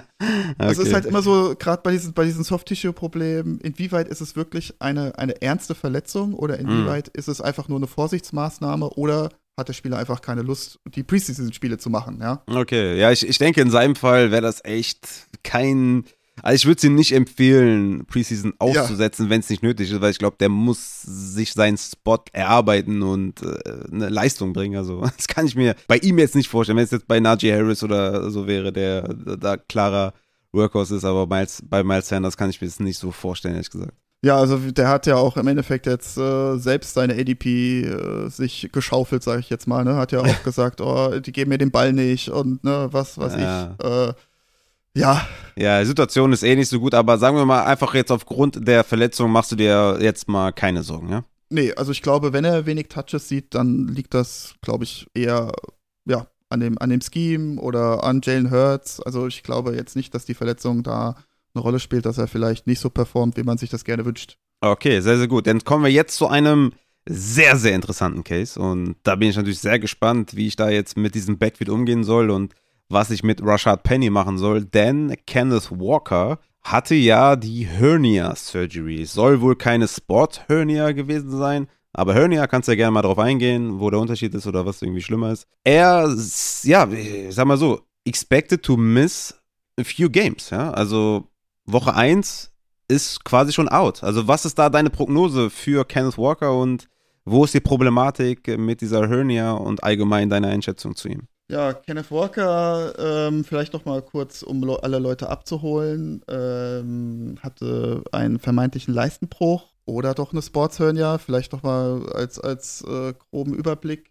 Äh, eine Hernie ist im Endeffekt ein, ein Loch in der, in der Bindegewebsstruktur. Der eine oder andere kennt es vielleicht, der klassische Leistenbruch, wo wir äh, ja im Endeffekt Schmerzen haben beim, beim tiefen Bücken oder beim Husten, beim Lachen, wo im Endeffekt Druck äh, in den Bauchraum kommt. Und ähm, ja, diese Bindegewebsstruktur sorgt im Endeffekt dafür, dass ähm, unsere Organe da bleiben, wo sie sind und nicht rausgucken. Und das kann, ist nämlich der Fall, wenn ich eine große Leistenhernie habe, dass dann auf einmal ja, mein Darm rausguckt. Und da, ja, das ist natürlich nicht schön und das wird dann operiert. Äh, da wird dann im Endeffekt ein, ein kleines Netz eingebaut, eingenäht und äh, da wird im Endeffekt das Loch geflickt. Genau, mhm. so kann man sich das vorstellen. Und grundsätzlich haben wir natürlich viele Bindegewebsstrukturen. Und äh, wir haben natürlich auch Bindegewebsstrukturen äh, an den Adduktoren und auch ganz große Bindegewebsstrukturen äh, äh, für die Bauchmuskulatur die alle aber in der Leistenregion im Beckenbereich äh, ja, zusammenkommen und angewachsen sind. So, äh, in, in dem Leistenkanal, das, was ich eben beschrieben habe, der klassische Leistenbruch, haben wir keine Muskeln dran, sozusagen, die an dieser, ähm, an dieser Bindegewebe oder beziehungsweise an der, an der OP-Stelle ziehen. Mhm. Wenn ich natürlich jetzt äh, ja, bei einer Sportshörnja äh, da ein Loch habe äh, für die Bauchmuskulatur, das ist natürlich sehr schmerzhaft und sehr, sehr langwierig, weil äh, diese Binde Bindegewebsstrukturen auch sehr schlecht durchblutet sind mhm. und von alleine nicht heilen. Also das muss operiert werden, wenn es so eine, so eine Sportshernia ist. Und wie gesagt, ein Leistenbruch an sich heilt eigentlich auch nicht zusammen, weil, wie gesagt, die ganzen Strukturen nicht gut durchblutet sind. Ähm, ja, der, sag ich mal, Ausfall, die Ausfallzeit ist natürlich enorm unterschiedlich. Mhm. Äh, Sportshernia, gutes Vergleich, äh, oder vielleicht ist äh, Bateman letztes Jahr. Mhm, ja. Wurde am 10. August letzten Jahres operiert mit Sportshernia und war, glaube ich, Woche 8 das erste Mal wieder auf dem Feld. Hm. Ich müsste jetzt nochmal nachschauen, aber ich glaube. Wurde auch 8, sehr leicht reingefüttert, ne, muss man dazu sagen. Sehr, sehr leicht reingefüttert, genau. Hm. Und äh, sowas stelle ich mir ehrlich gesagt jetzt auch bei äh, Kenneth Walker vor. Okay. Ähm, es, es, es, ist auch nicht ganz klar, was es jetzt genau ist. Ich wollte gerade sagen, es ist ja nicht mal klar, was für eine Hernia er hat. Ne? Also da wurde auch viel rumgewurstelt. Äh, genau, auch, genau. Auch nicht genau. so nice. Ja das ist halt super ärgerlich, weil wirklich, da reden wir wirklich von, äh, ja, ich weiß nicht, fünf bis acht Wochen Unterschied an Ausfallzeit. Ne? Ja, ja eine halbe Fantasy-Season, ja. Genau, genau. Und äh, was aber jetzt unabhängig von der, von der, von der Verletzung, was halt brutal wichtig ist für so einen Rookie, ist halt auch einfach die, die, die Practice-Einheiten mitzumachen. Ich meine, du mhm. kommst in ein neues Team, musst dich beweisen und hast im Endeffekt mit, mit Rashad Penny einen mindestens aktuell stand jetzt gleichwertigen Running Back neben dir, der im Endeffekt äh, good to go ist und ja, wahrscheinlich, ich gehe davon aus, die ersten ein bis drei Wochen alleine auf dem Feld stehen wird, ohne Kenneth Walker. Mhm. Also ich glaube, Kenneth Walker wird frühestens Woche 2, 3 zurückkommen. Dann muss man halt, wie gesagt, den Trainingsrückstand mit einberechnen. Generell, ja, wie wird dieses Backfield sich aufteilen? Keiner weiß es, keiner wusste es auch schon, als Kenneth Walker äh, gesund war. Und also für mich auch ein Spieler, den ich jetzt eher vermeiden würde aktuell. Jetzt auch gerade in Bezug auf den äh, Draft Dynasty wäre es vielleicht jetzt gerade vielleicht sogar ein netter äh, bei Low-Spieler, ja. Bei Low-Spieler, genau. Ja. ja, also ja, also ich habe jetzt zum Beispiel, was war das denn am 30. genau, das war, das war vorgestern, hat uh, Pete Carroll ist ja auch der Meister, ne? In ja, ganz schlimm. Dingen sagen. Ganz schlimm. Äh, he's moving around, throwing the football. Ich denke mir, Junge, du, der ist Running Back. Der soll nicht den Ball, der soll nicht den Ball schmeißen, der soll den Ball fangen oder rennen, ja. Aber, und dann habe ich mir das Video angeguckt, der hat da einfach nur rumgehampelt. Also das war, das hat nichts mit, mit Sport zu tun. Ja, ja. also ich habe ihn ja eh schon äh, massiv runtergestuft. Ne? Er ist ja aktuell mein Running Back 42. Also ja, das ist schon äh, Backup-Niveau, äh, weil ich einfach denke, dass er die ersten Wochen eh nicht spielt und wenn er zurückkommt, halt auch ganz weit weg von dem Leadback sein wird. Ja, interessant auf jeden Fall, dass du da so eine drei Wochen, vier Wochen Timeline siehst. Er ist ja auch nicht auf POP gegangen, auch immer Zeichen dafür, dass es ja wahrscheinlich weniger als vier Wochen sind, weil sonst könnten, ja, könnten sie da hinpacken. Interessant auf jeden Fall. Also könnte sich diese Verletzung auch ein bisschen ziehen oder sagst du, wenn jetzt vier Wochen, drei Wochen um sind, dann ist das auch in Ordnung und dann ist das auch ausgeheilt oder gibt es da auch Bedenken, dass das nochmal ja, so eine Re-Injury geben könnte, in anderen Bereichen vielleicht, dass diese Hernia, ne, äh, andere Bereiche vielleicht dann auch nochmal irgendwie runterzieht oder so. Ja, das ist halt jetzt, das kann ich leider jetzt nicht genau sagen, weil ich nicht genau weiß, wo die Hernie sitzt. Welche Hernie wurde jetzt operiert? Äh, sofern das eine Hernie ist, wo wirklich äh, direkt Muskelbeteiligung dran ist, dann kann das auf jeden Fall, hat das schon eine relativ hohe Re-Injury-Risk, ja. Kommt auch drauf an, wie dann die Workload aussieht, wie wird er eingesetzt. Ähm, also 100% kann das auf gar keinen Fall sein, die ersten ein bis vier Wochen. Also mhm. Ich habe mir aufgeschrieben, normale Ausfallzeit mit OP sind in der Regel drei bis fünf Wochen. Äh, der eine oder andere kennt vielleicht auch das Ganze schon, hat vielleicht auch schon eine Leisten-OP hinter sich. In der Regel sind, ist man nach vier Wochen einigermaßen schmerzfrei und wie gesagt, wir reden ja hier von, von äh, Profisportlern, die mhm. gut bezahlt werden und da sollte ich eigentlich davon ausgehen, wenn es eine normale Leisten-OP war, dass es drei bis fünf Wochen sind. Ja, wenn es halt, wie gesagt, was anderes ist, dann reden wir halt von einer Timeline von, weiß ich nicht, bis zu zehn Wochen. Mhm. Ja, okay, sehr interessant. Man muss auch sagen, ähm, dass sie ja natürlich auch einen guten Stab meistens haben. Ne? Die spielen wir bei den Washington Commanders in der Vergangenheit nicht so gut umgegangen mit irgendwelchen ärztlichen Tipps, aber ne, NFL-Profis haben natürlich da auch exzellente Beratung. Ja, okay, sehr interessanter Case auf jeden Fall. Also Rashad Penny, ja, momentan eigentlich ein Stil, ein Value-Pick definitiv. Mal schauen, wo ich den dann noch hinpacke im Update. Kommen wir zum nächsten tragischen Case auf jeden Fall. Ähm, sehr schlimme Sache da mit Brian Robinson, habe ich auch im Pod schon erklärt, was da passiert ist. Ist jetzt auf POP gewandert, ist aus dem Krankenhaus raus, was natürlich sehr nice ist. Man wusste jetzt nicht, was passiert jetzt. Ähm, geht er in Active Kader? Ähm, keine Ahnung setzen ihn vielleicht auf die komplette ähm, Injury-Liste, dass er das ganze Jahr ausfällt. Ne? Es ist POP geworden, also die ersten vier Spiele wird er auf jeden Fall verpassen. Gibson geht momentan in der sechsten Runde vom Board, ne, um das mal in die Fantasy-Perspektive zu setzen. Du hast da wahrscheinlich jetzt auch keine großen Infos, oder? Zu Brian Robinson, wie es da aussieht und was verletzt ist und wie da die Timeline ist. Ähm, Gibson, der sechste Runde, scheint mir auf jeden Fall momentan absoluter Stil zu sein. Ich glaube, den muss man, äh, muss man echt hochpushen weil ich davon ausgehe, dass Brian Robinson schon mehr als vier Spiele nicht aktiv sein wird, oder? Wie ist da deine Einschätzung? Ja, also das denke ich auf jeden Fall auch. Was auf, aber auf jeden Fall ein gutes Zeichen ist, dass er, ich, ich habe wirklich auch damit gerechnet, dass er auf komplett Season-Ending Injury Reserve Liste gesetzt wird. Mm, mm, genau, das Wort habe ich gesucht, ja. Genau. Ähm, ja, was, also, was wohl unfassbar krass sein soll. Also tatsächlich, also was ich gelesen habe, äh, dass Robinson zwei Schüsse, zwei Kugeln äh, haben ihn getroffen. Mhm. Eine Kugel in den Gesäßmuskel und eine Kugel durch das Knie. So. Und jetzt zu der krassen Geschichte. Tatsächlich wurde wohl im Knie keine Struktur ernsthaft verletzt. Also weder ein Knochen noch ein Band noch irgendwas anderes. Das ist ja Wahnsinn. Und äh, das muss wohl unfassbares Glück gewesen sein. Ich weiß gar nicht, wie das gehen soll, ehrlich gesagt. Ich wollte gerade sagen, wie kann das denn sein? Das ist ja erstmal natürlich richtig geil, also richtig geile News auf jeden Fall. Freut mich auf jeden Fall für Brian Robinson, aber das ist, was, was, äh, wie? Wie geht das denn? Ja, ob das jetzt auch so der Wahrheit entspricht, bleibt abzuwarten, aber ich denke, also ist auf jeden Fall eine Bestätigung, weil, wie gesagt, er ist nur auf der POP, das heißt vier Wochen äh, wo er nicht dabei ist. Aber ich denke auch, also ich sage jetzt mal, ähm, jetzt rein, was jetzt den Gesäßmuskel angeht, wir wissen ja jetzt auch nicht, ne? Ist die Kugel voll durchgegangen? War es ein Streifschuss? Wie, wo ist der, die Kugel durchgeflogen? Äh, und wenn das jetzt, ich sage jetzt mal, der Gluteusmuskel, unser Gesäßmuskel durchbohrt ist, ja, ist das wahrscheinlich eine ein schwere, schwere Muskelverletzung, hm. wo ich sage, okay, sechs bis acht Wochen dauert das wahrscheinlich ist auch immer die Frage dann, wie sind die Fasern, ich könnte mir sogar vorstellen, bei so einer Kugel, dass die Fasern relativ glatt durchtrennt sind, was im Endeffekt sogar gut ist.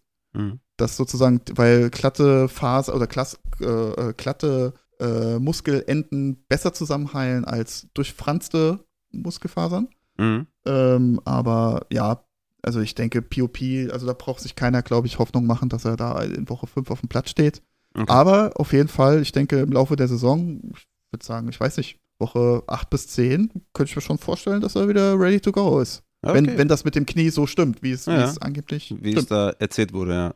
Ist natürlich immer dann mit Vorsicht zu genießen. Ähm, aber ja, genau. interessant, definitiv. Schauen wir mal, wie sich das dann da ausgeht mit Brian Robinson. Hoffen wir auf jeden Fall das Beste. Kommen wir zu den Wide Receivern und fangen mit äh, Drake London an. Der hat sich nämlich das ja, am Knie verletzt. Ich wollte gerade sagen, Knie gerissen, aber ist Gott sei Dank nicht. Er hat sich am Knie verletzt in der Preseason und äh, hat er fast zwei Wochen nicht trainiert. Ich habe ihn auf jeden Fall in meinem Ranking hart runtergestuft. Geht momentan ADP neunte Runde vom Board, was ja auf jeden Fall okay ist. Also ist jetzt, ähm, denke ich mal, realistisch. Wie siehst du da die Knieverletzung? Er ist natürlich ein Rookie und wird natürlich leicht reingefüttert, was natürlich völlig verständlich ist. Gibt es da Concerns oder sagst du, ja gut, ähm, die, die lassen ihn halt da vor sich walten und der ist dann Woche 1, 2 ist er fit und kann spielen. Wie ist die Einschätzung? Ja, genau. Also Drake London hat sich am, erst, am 14.8. im ersten Preseason-Game-Spiel äh, verletzt und äh, ja, auch so ein Thema super nervig. 0,0 Information zu mm. irgendeiner Art von Verletzung. Was ist genau los? Und ähm, ja, äh, Coach Smith hat gesagt, er hat keine große Sorge. So, ja. 29.8. immer noch kein Training. Mm. Äh, dann habe ich mir mal auf YouTube da nochmal ähm, ja, den Unfallhergang angeschaut und äh, ja, war im Endeffekt äh, ein Catch von Drake London, wo dann äh, der Gegenspieler von der Seite reingeflogen ist, äh, von der linken Seite reingeflogen ist, auf Kniehöhe. Und äh, ja, der Fuß von Drake London war noch auf dem Boden und das Knie ist so ganz leicht ähm, zur Seite abgeknickt. Mhm. Auf den ersten Gedanken habe ich gesagt, okay, Innenbanddehnung, Create One eventuell. Äh, das wäre dann im Endeffekt zwei bis drei Wochen Ausfallzeit. Ansonsten klassische Kniesprain, Knieprellung, äh, vielleicht den Innenmeniskus ein bisschen angedotzt, wären im Endeffekt auch zwei bis drei, vier Wochen Pause. Oder halt der klassische äh, ähm, Kniebruce, also eine Knochenmarksödem, was äh, im Endeffekt jetzt nicht sonderlich schlimm ist, einfach halt schmerzhaft, aber grundsätzlich kann da jetzt nicht so viel mehr kaputt gehen. Äh, deswegen würde ich sagen, äh, Track London hatte auch keine Vorerkrankung irgendwie mit dem Knie. Habe ich auch nochmal nachgeschaut. Also meiner Meinung nach ist das eine klassische ähm, Schonung von Drake mhm. London, mhm. weil im Endeffekt, sind wir mal ehrlich, ist es Wide Receiver 1 oder vielleicht hinter ähm, Pitts Wide Receiver 2, wie man es halt dann sieht. Also ich glaube, da wollen sie einfach ihr, ihren ja, wertvollsten Offenspieler vielleicht auch einfach dann schonen und nicht nochmal irgendeiner Gefahr aussetzen. Also ich persönlich habe da jetzt äh, keine Bedenken, was jetzt, was jetzt äh, diese Verletzung angeht. Es bleiben halt immer noch die Falcons dieses Jahr, leider Gottes, ne? Ja, ich denke auch, äh, ADP Runde 9 ist echt in Ordnung. Auch wenn natürlich jetzt für einen Rookie nicht geil ist, wenn er fast zwei Wochen nicht trainiert und äh, da ein paar Raps verpasst, aber gut, so ist es halt, ist ein gutes Talent, ist ein, denke ich, in der neunten Runde echt ein Value-Pick immer noch. Ich mache mir da auch ehrlich gesagt keine großen Sorgen und äh, fühle mich da wohl, dass du mich da bestätigst. Kommen wir vielleicht zum äh, nächsten Wide Receiver kommen und das ist Robert Woods. Der hat eine Zehntrunden ADP momentan, was für mich auf jeden Fall ein krasser Stil ist. Ich bin, bin, gespannt, was du sagst zu, zu Robert Woods. Hat ja auch die ACL-Verletzung, ist ja immer so eine Sache, ne? Habe ich ja eben schon mal angesprochen. Da wollte ich dich ja fragen. Ja, fit ist er auf jeden Fall. Also die Reports sind ja richtig gut. Er trainiert voll mit. Alles Butter, alles nice. Aber wie ist dann das Selbstvertrauen ins Knie, ist immer so eine Frage, ne? Was ist mit Re-Injury, was mit Hamstrings nach so einer ACL? Was sagst du zu Robert Woods? Wie, wie concerned bist du nach so einer Verletzung oder sagst du, ey, let's go all in? Weil das erste Jahr nach ACL ist ja nicht immer so geil, das zweite Jahr dann schon viel, viel besser. Wie sieht's da aus, deiner Meinung nach? Ist, zehnte Runde ist ein Stil, glaube ich, sind wir uns einig, aber würdest du ihn auch schon früher picken? Äh, auf jeden Fall. Also ich bin tatsächlich in allen meinen Ligen äh, sehr hoch bei Woods. Let's go, Junge! Hab, auf jeden Fall. Habe ihn leider nicht immer bekommen, tatsächlich. Also gerade gestern ist er, ich weiß gar nicht, in Runde 6 gegangen oder so. Da habe ich gedacht, wolltest du mich hier verarschen eigentlich? Was war das hier für ein Gesnipe? nice. Hat mich leicht sauer gemacht, aber okay. Ja. Ähm, ja, also ich bin auf jeden Fall bei Woods auch sehr, sehr positiv. Sehr gut. Äh, vielleicht auch nochmal kurz äh, zu, zum Abholen. Also äh, Kreuzbandriss äh, am 12.11. war die OP letzten Jahres. Äh, zu Week 1 wären das so ziemlich genau 10 Monate, was im Endeffekt eine perfekte Timeline ist, weil neun Monate ist so die magische Grenze bei einer Kreuzbandverletzung. Also wenn man Return to Sport vor dem neunten Monat ist die äh, Re-Injury-Rate siebenmal höher als nach den neun Monaten. Das ist schon mal positiv. Was man natürlich, was jetzt auf der Gegenseite spricht, natürlich, äh, Robert Woods ist schon 30, mhm. hat schon ein paar Saisons hinter sich, hat auch schon mehrfach Probleme gehabt wegen Kompensationsverletzungen. Sagen wir so kurz vielleicht nochmal äh, als Info, also es ist ja nicht immer nur der Hamstring, der als Kompensation äh, ja, mhm. sich, sich verletzt, sondern mhm. da ist ja, spielt die Wade zum Beispiel mit dabei, mhm. Hamstring, äh, Quadrizeps, also der vordere Oberschenkel und die Leiste, also sprich die Adduktoren. Mhm. Und äh, Robert Woods hatte schon zweimal 2015 äh, ähm, äh, Leistenprobleme, ist mhm. auch jeweils zwei Spiele äh, out gewesen deswegen und 2020 auch einmal äh, Gluteusmuskel, also sprich äh, Gesäßmuskel, wo er allerdings kein Spiel verpasst hat. Also ja, so ein bisschen ein Restrisiko bleibt natürlich immer. Also ich glaube, mhm. da muss man wirklich sagen, kann man wirklich sagen, so zwölf Monate nach Kreuzbandriss ist immer ein so Kompensationsprobleme äh, muss man mitrechnen einfach, weil ja, auch aufgrund, ja. wie soll ich sagen, du kommst aus einer Verletzung wieder, hast gar keine Belastung, steigerst die Belastung immer weiter und ähm, ich sag mal so, Robert Woods geht ja auch nicht mehr in die OTAs oder sowas, ne? Mhm. Sind wir mal ehrlich. Ja. Der startet direkt in der Preseason und in der Preseason geht es natürlich auch direkt ein bisschen mehr zur Sache. Da ist, ist die Intensität deutlich höher. Und äh, das ist natürlich ein krasser Sprung für jeden Spieler. Dann von der Reha aufs Feld, individuell Drills auf dem Platz. Das ist halt nochmal eine ganz andere äh, Ebene.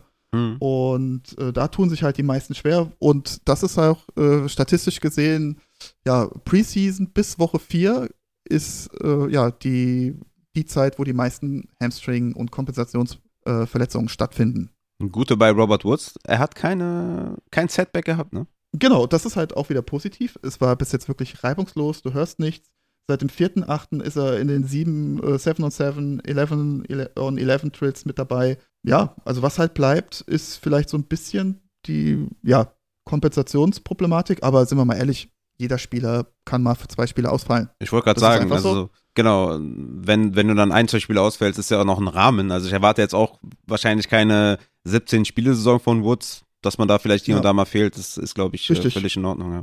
Genau, und im Endeffekt äh, 2021 von Woche 1 bis 8, also bis er sich verletzt hat, war er Wide Receiver 18, hatte 10,2 äh, Punkte pro Spiel, PPA gerechnet. Und das war sozusagen äh, ja, wenn man das hochrechnet, wäre er ungefähr bei Pittman, DJ Moore und CD Lamb gelandet. Ja, Robert Woods ist ja eh eine Bank, ist ja jedes Jahr Top 24 Wide Receiver. Ich habe ihn erst auf Wide Receiver 28, Overall 62. Das müsste dann Anfang sechste Runde sein. Also ich bin da auch ganz klar nicht bei der ADP, sondern eher der sechste Runde da, wo du auch gesniped wurdest. Also, ja. das ist, glaube ich, äh, realistisch auf jeden Fall für Robert Woods. Und ja, sehr, sehr nice. Bestätigt mich auf jeden Fall auch in meinen Rankings und in meinem Progress mit ihm. Kommen wir zum nächsten Spieler, den können wir, glaube ich, schnell abhaken. Jameson Williams von den Detroit Lions wurde auf die PUP gesetzt von seinem ACL, das war aber auch klar, wurde Anfang Januar operiert, das wäre absurd gewesen, von daher, ja, die meisten erwarten ihn ja, erwarten ihn ja erst nach der Bye Week, ne, die haben sie in Woche 6, also Woche 7 erwarten die meisten ihn zurück scheint wohl realistisch zu sein. Ja, wollen wir das kurz abhandeln? Wie siehst du das? Ja, also wie gesagt, da werden jetzt auch die ähm, neun Monate, wie gesagt, die wären dann auch so in dem Zeitpunkt, wie du gerade gesagt hast, Woche 6, 7. Also ich glaube, ja, Mitte, Ende Oktober, da kann man schon, ich, also das ist für mich auch auf jeden Fall so, so ein äh, Trade-4-Kandidat auf jeden Fall. Mhm. Äh, wobei ist halt die Frage, findet man jemanden, der, äh, ich sag mal, für, ihn, ihn pickt im Draft und ihn dann doch dann wieder kurz davor abgibt? Ist halt immer so die Frage. Ja, ist ja immer die Sache, also er wird wahrscheinlich dann irgendwann halt von dem IR-Spot runtergenommen werden und dann ist halt die Frage, genau. wie, gut, wie gut steht das Team da und ich denke, wenn der zurückkommt in Woche 7, wird man nicht den Jameson Williams sehen, den man vielleicht erwarten kann, sondern dann vielleicht eher Woche 8, 9, 10. Und dann ist natürlich die Frage, wie steht das Team da? Wenn es natürlich ein ja, Winning Record Team ist oder vielleicht die besten Punkte hat oder die meisten Punkte hat, dann lässt er ihn easy auf der Bank. Aber wenn der irgendwie ja eh schon Verletzungssorgen hat, dieser Owner, dann muss er ihn halt auch irgendwann traden, ja. weil aufstellen kann er ihn äh, dann nicht. Also von daher ist das für mich auch ein Trade-Vorspieler und ja, ich denke, das war's zu Jameson, oder? Ja, auf jeden Fall. Machen wir weiter mit dem guten Chris Godwin. Da bin ich auch mega überrascht, dass der schon so früh wieder zurück ist. ADP momentan siebte Runde. Hatte auch ACL, MCL, das scheint ja häufiger vorzukommen. Ja, wurde ja, äh, wann war das nochmal? Woche 15, glaube ich, hat er da Torn ACL gehabt. Wurde dann Anfang Januar operiert, macht auch schon 7 vs 7 Drills. Week 1 ist questionable. Mir scheint das irgendwie alles ein bisschen zu früh zu sein. Ich habe ihn irgendwann, hatte ich ihn total tief, dann wieder hoch, dann wieder ein bisschen runter, dann wieder ein bisschen hoch. Ich komme da nicht ganz durch, blick da nicht ganz durch bei Chris Godwin. Weil wenn der spielt, ist natürlich eine sichere Bank, aber ja, wie sieht's aus mit seinem Knie? Ja, äh, Chris Godwin ist tatsächlich auch einer äh, meiner Lieblingsspieler, mit denen ich mich wirklich mit am meisten jetzt in dieser Preseason, Offseason beschäftigt habe. Ja. Ähm, also grundsätzlich genau, wie du schon gesagt hast, ACL plus MCL-Verletzungen, äh, keine Gelenkbeteiligung. Das ist zum Beispiel jetzt auch ein großer Unterschied vielleicht zu J.K. Dobbins. Mhm. Ähm, die perfekte Timeline wäre, also diese besagten berühmt-berüchtigten neun Monate wären am 3.10. Deswegen ist für mich Woche 1, also beziehungsweise die ersten vier Wochen auch eigentlich zu früh, mhm. wo ich ein bisschen Bauchweh hätte. Da kommt es halt jetzt immer drauf an, wie wird er eingesetzt, ne? Mhm. Äh, wie, viel, wie viel Prozent der Snaps ist er wirklich dann auf dem Feld? Muss er auf dem Feld stehen? Ich sag mal so, Gage und Evans hatten ja auch ein bisschen äh, Probleme gehabt jetzt dann in der, mhm. in der Preseason. Ja. Und ähm, wie gesagt, diese Re-Injury-Rate habe ich ja schon alles erzählt. Wo halt Chris Godwin wirklich anfällig ist, sind seine Hamstrings. Also da yeah. auch schon zweimal, zweimal äh, eine Verletzung gehabt, jeweils nur in Anführungsstrichen zwei Spiele ausgefallen ähm, ja, ich sag mal so, wenn natürlich Chris Godwin in Woche 1 direkt Vollgas rein, reingeworfen wird, glaube ich, dauert das nicht lange, bis wir da mhm. Probleme sehen. Glaub, also jetzt vom, vom, Bauchgefühl her, ja. Mhm. Ähm, was man natürlich auf der anderen Seite, er war vor seiner Verletzung nach 14 Spielen Wide Receiver 6 oder 7. Ja, ja, klar. Also brutal. Ja, klar. Ja. Und da kommt es jetzt, glaube ich, immer so ein bisschen drauf an, auch was für eine, was für eine, ja, wie bin ich die ersten Runden vom Draft angegangen. Hm. Wenn ich jetzt, wenn ich jetzt sage, okay, Chris Godwin ist mein Wide Receiver 1, weil ich Running Back Heavy gegangen bin, in Runde 5, sage ich jetzt einfach mal beispielsweise, ah, habe ich ein bisschen Bauchweh, ehrlich mhm. gesagt. Wenn, da kann das voll in die Hose gehen und mhm. du siehst äh, Chris Godwin die ersten sechs bis acht Wochen gar nicht oder ja, ganz, ganz wenig auf dem Feld. Oder er ist halt, oder er ist halt der League-Winner, das ist es halt. Ja, ja ich, ich hoffe, dass sie ihn leicht reinfüttern, weil sie haben auch den Vertrag verlängert mit ihm, ne? Sie wollen da wahrscheinlich ja. jetzt auch nicht irgendwie einen 26-jährigen äh, Wide Receiver da früh reinfüttern und nochmal eine Re-Injury riskieren. Also ich hoffe schon sehr, dass sie, wenn sie ihn spielen, dass er, also in meinem Ranking zumindest mal kein Starter ist, weil ich denke, dass der nicht viel dann sehen wird und dass sie es langsam angehen und dass er dann quasi ab Woche 3, 4 halt durchstartet. Das hoffe ich schon sehr. Ja, also ähm, es gab tatsächlich auch bisher nur äh, sieben Wide right Receiver, die ähm, nach, also im ersten Jahr nach ACL-Verletzungen sich verbessert haben. Mhm. Und darunter sind zum Beispiel so Leute wie Kronk und Cooper Cup. Cooper Cup, und ja. Edelman. Ähm, ist Chris Godwin mindestens genauso ein guter Athlet wie die? Auf jeden Fall. Er ist äh, erst, also zu seiner Verletzung war er noch 25 Jahre alt, jetzt ist er 26. Also grundsätzlich spricht alles dafür, dass er äh, ein League-Winner sein kann und auch, sag ich mal, diese Performance auch wieder abrufen kann. Ähm, ich hätte halt, also mein Wunschszenario wäre wirklich, dass man ihn wirklich langsam füttert. Das hatte zum Beispiel Kronk, war das tatsächlich 2012 oder 14, ähm, wo er wirklich die ersten vier Wochen nur im Schnitt knapp über 50 Prozent auf dem Feld stand. Mhm. Hatte natürlich Goal-Line-Targets und hat äh, auch ein, zwei Touchdowns gemacht, was ihn natürlich dann in der Zeit gerettet hat. Aber im Endeffekt ist er von Tight End 2 Tight Ends, äh, auf Tight Ends 1 dann äh, gesprungen mhm. Äh, in dem Jahr. Und ähm, das wäre natürlich meine Wunschvorstellung, dass man wirklich die ersten vier Wochen langsam reinfüttert und vielleicht der ein oder andere Fantasy-Owner ein bisschen die Geduld verliert, der sich vielleicht damit nicht so ganz auseinandersetzt und denkt, hey, der taugt nichts dieses Jahr und mhm. schenkt ihn vielleicht her für ein Apfel und ein Ei. Mhm. Und da, dass man da auch vielleicht zuschlagen kann tatsächlich. Ja, sehr nice. Sehr gute Empfehlung auf jeden Fall. Auch wieder eher so ein Trade-Vorspieler vielleicht, weil ich kann mir gut vorstellen, dass hier ADP siebte Runde nicht unbedingt greift. Also ich glaube, die Leute werden den wahrscheinlich eher so fünfte Runde draften. Zumindest ist es in meinem Draft so bisher so passiert. Ja. Aufgrund der Upside einfach. Ne? Wie du ja schon gesagt, könnte ein League-Winner sein. Und ja, das wissen wir alle, was er abliefert. Wenn er fit ist, Deswegen schauen wir mal, wo er dann in den Drafts geht und dann vielleicht mal für ihn traden in den ersten Wochen. Wird er wahrscheinlich nicht ganz so abliefern. Kommen wir zum nächsten Spieler, Michael Thomas. Und das natürlich jetzt, also da habe ich ganz viele Fragen. Also zu, zum einen, what the, what the fuck hat der überhaupt? Ja, also ich habe bis jetzt nicht rausbekommen. Also Knöchel wissen wir, ne? Aber, aber das kann ja nicht das einzige sein. Der muss ja, der muss ja, also was hat der überhaupt? Was, was, was hat der? Was ist denn da? Also wie, wie kann man denn so lange ausfallen? Was ist da los? Ja, also ich weiß nicht, bei Michael Thomas, also da muss man ja ganz hinten anfangen erstmal. Also 2020, ja, okay. Genau, das waren ja, also, und, und da geht's ja, da geht's ja noch viel weiter davor, aber 2020 ist das, was jetzt wirklich relevant ist für uns. Ähm, also nochmal ganz kurz durchgehen. September 2020, High Ankle Sprain mit Foot Sprain, Grade 3. Also schlimmste, was es gibt. Dann fünf Wochen später Hamstring, Grade 1, zwei Spiele raus. Da habe ich mich sowieso schon gefragt, wenn das ein Crate 3 war, wieso er dann auf einmal wieder äh, gespielt hat.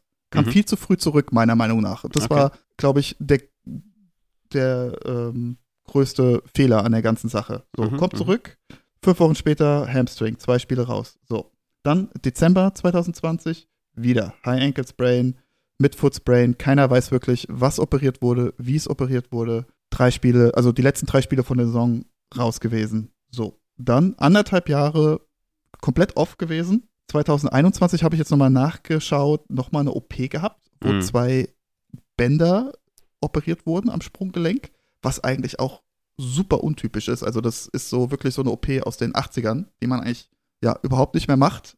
Okay. Weil äh, im Endeffekt das Outcome genau gleich ist. also wenn ich mir jetzt äh, ganz normal die Außenbänder reiße, äh, es hat keinen Mehrwert, ob ich jetzt ähm, ja, ob ich operieren lasse oder nicht. Deswegen mhm. hat man das dann sein gelassen. Ja, das, das war ja bei ihm auch so eine Sache, ne? Mit den, mit den OPs, dann hat er sich nochmal einen eigenen Arzt gesucht und dann doch operiert und so, ne?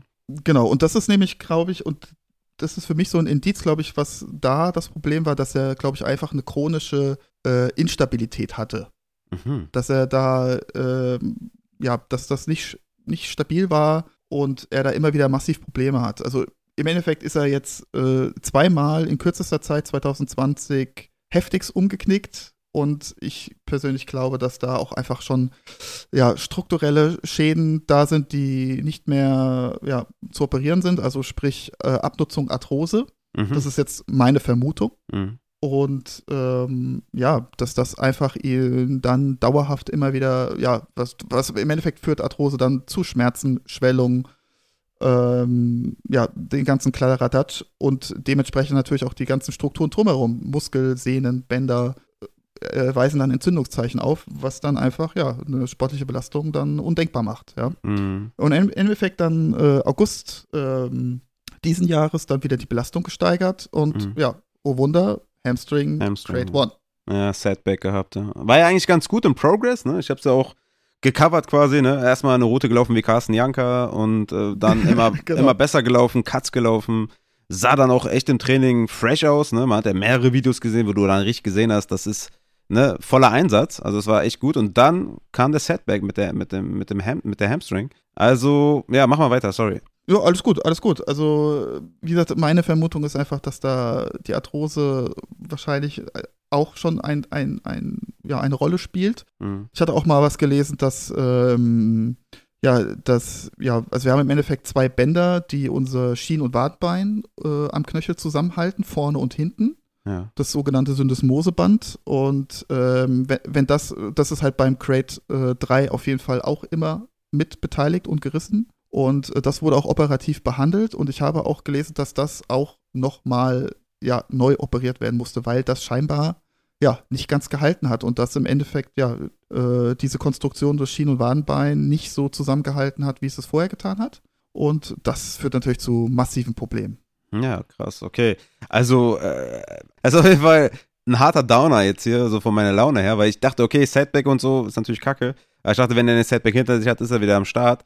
Also, ja gut, aber das, ich sag mal so, das Positive ist, er hat ja nicht den Setback wegen seinem Fuß. Das ist richtig, Sondern ja. halt wegen, wegen einem Hamstring. Ne? Also das ist, ich denke, nach, nach, nach fast zwei Jahren Pause auf jeden Fall durchaus äh, normal, würde ich sogar fast sagen. Mhm. Äh, ich meine, äh, Michael Thomas wird auch nicht jünger, wird jetzt auch bald 30. Und äh, ja, ich glaube, was halt wirklich viele Leute halt bedenken müssen, man holt halt Michael Thomas nicht, weil er der Michael Thomas ist von 2016, 17, 18.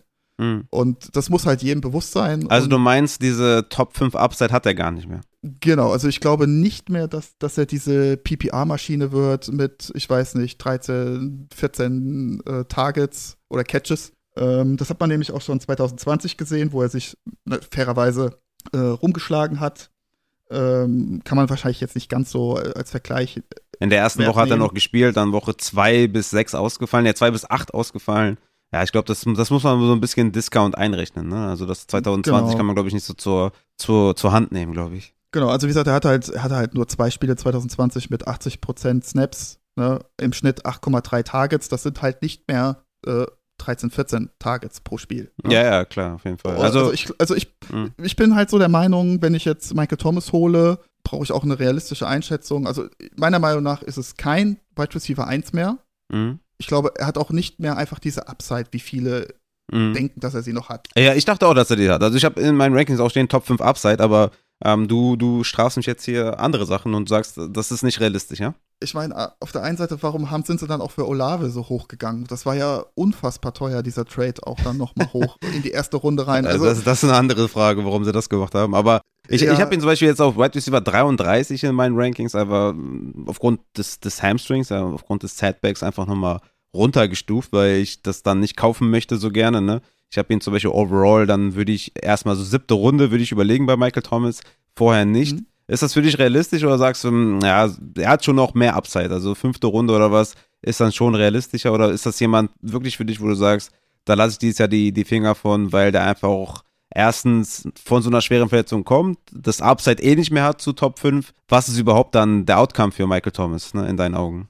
Also, also aus meiner Sicht ähm, ist Michael Thomas, glaube ich, mit Upside Wide Receiver 2, glaube ich, gut bedient. Also da wäre ich mega okay. zufrieden. Okay, krass. Da wäre ich wirklich mega zufrieden. Ja.